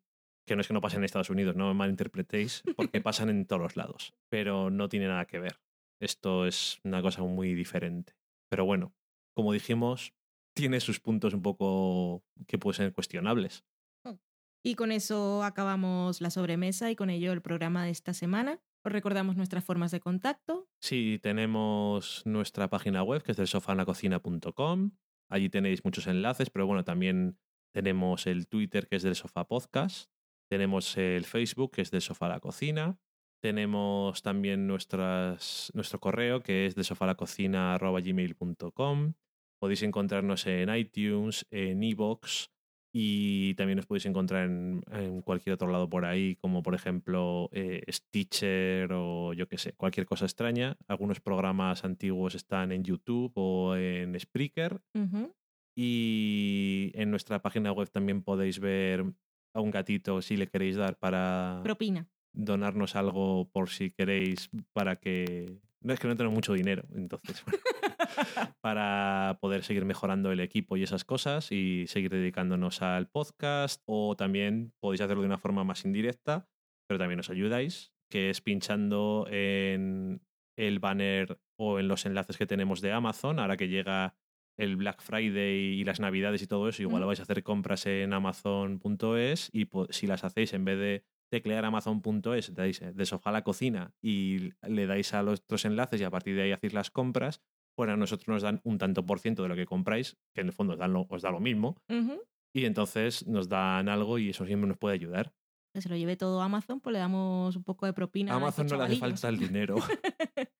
y si no, también una gran forma de colaborar y mostrar vuestro aprecio por la compañía que os proporcionamos y esos comentarios tan sabios como los que he soltado en el programa de hoy. Yo estoy tejiendo bufandas.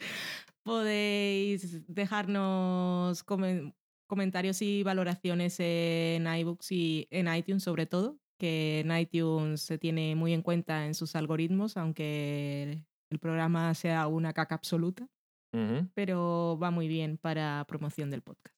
ujú.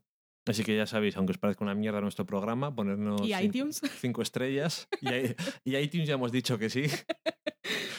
Y cada día es peor. Por lo menos lo de la iTunes Store es exactamente igual de los últimos años. Pero es que eso tampoco lo pueden, ca- pueden cagar mucho más. Ay. Y nada más, con eso os dejamos, ¿cómo es? os liberamos de nuestro bucle por esta semana. Os deseamos que paséis unos buenos días, abrigaos o poneos ligeros de ropa según convenga por el clima de vuestra ciudad. Y pasadlo bien. Adiós. Adiós.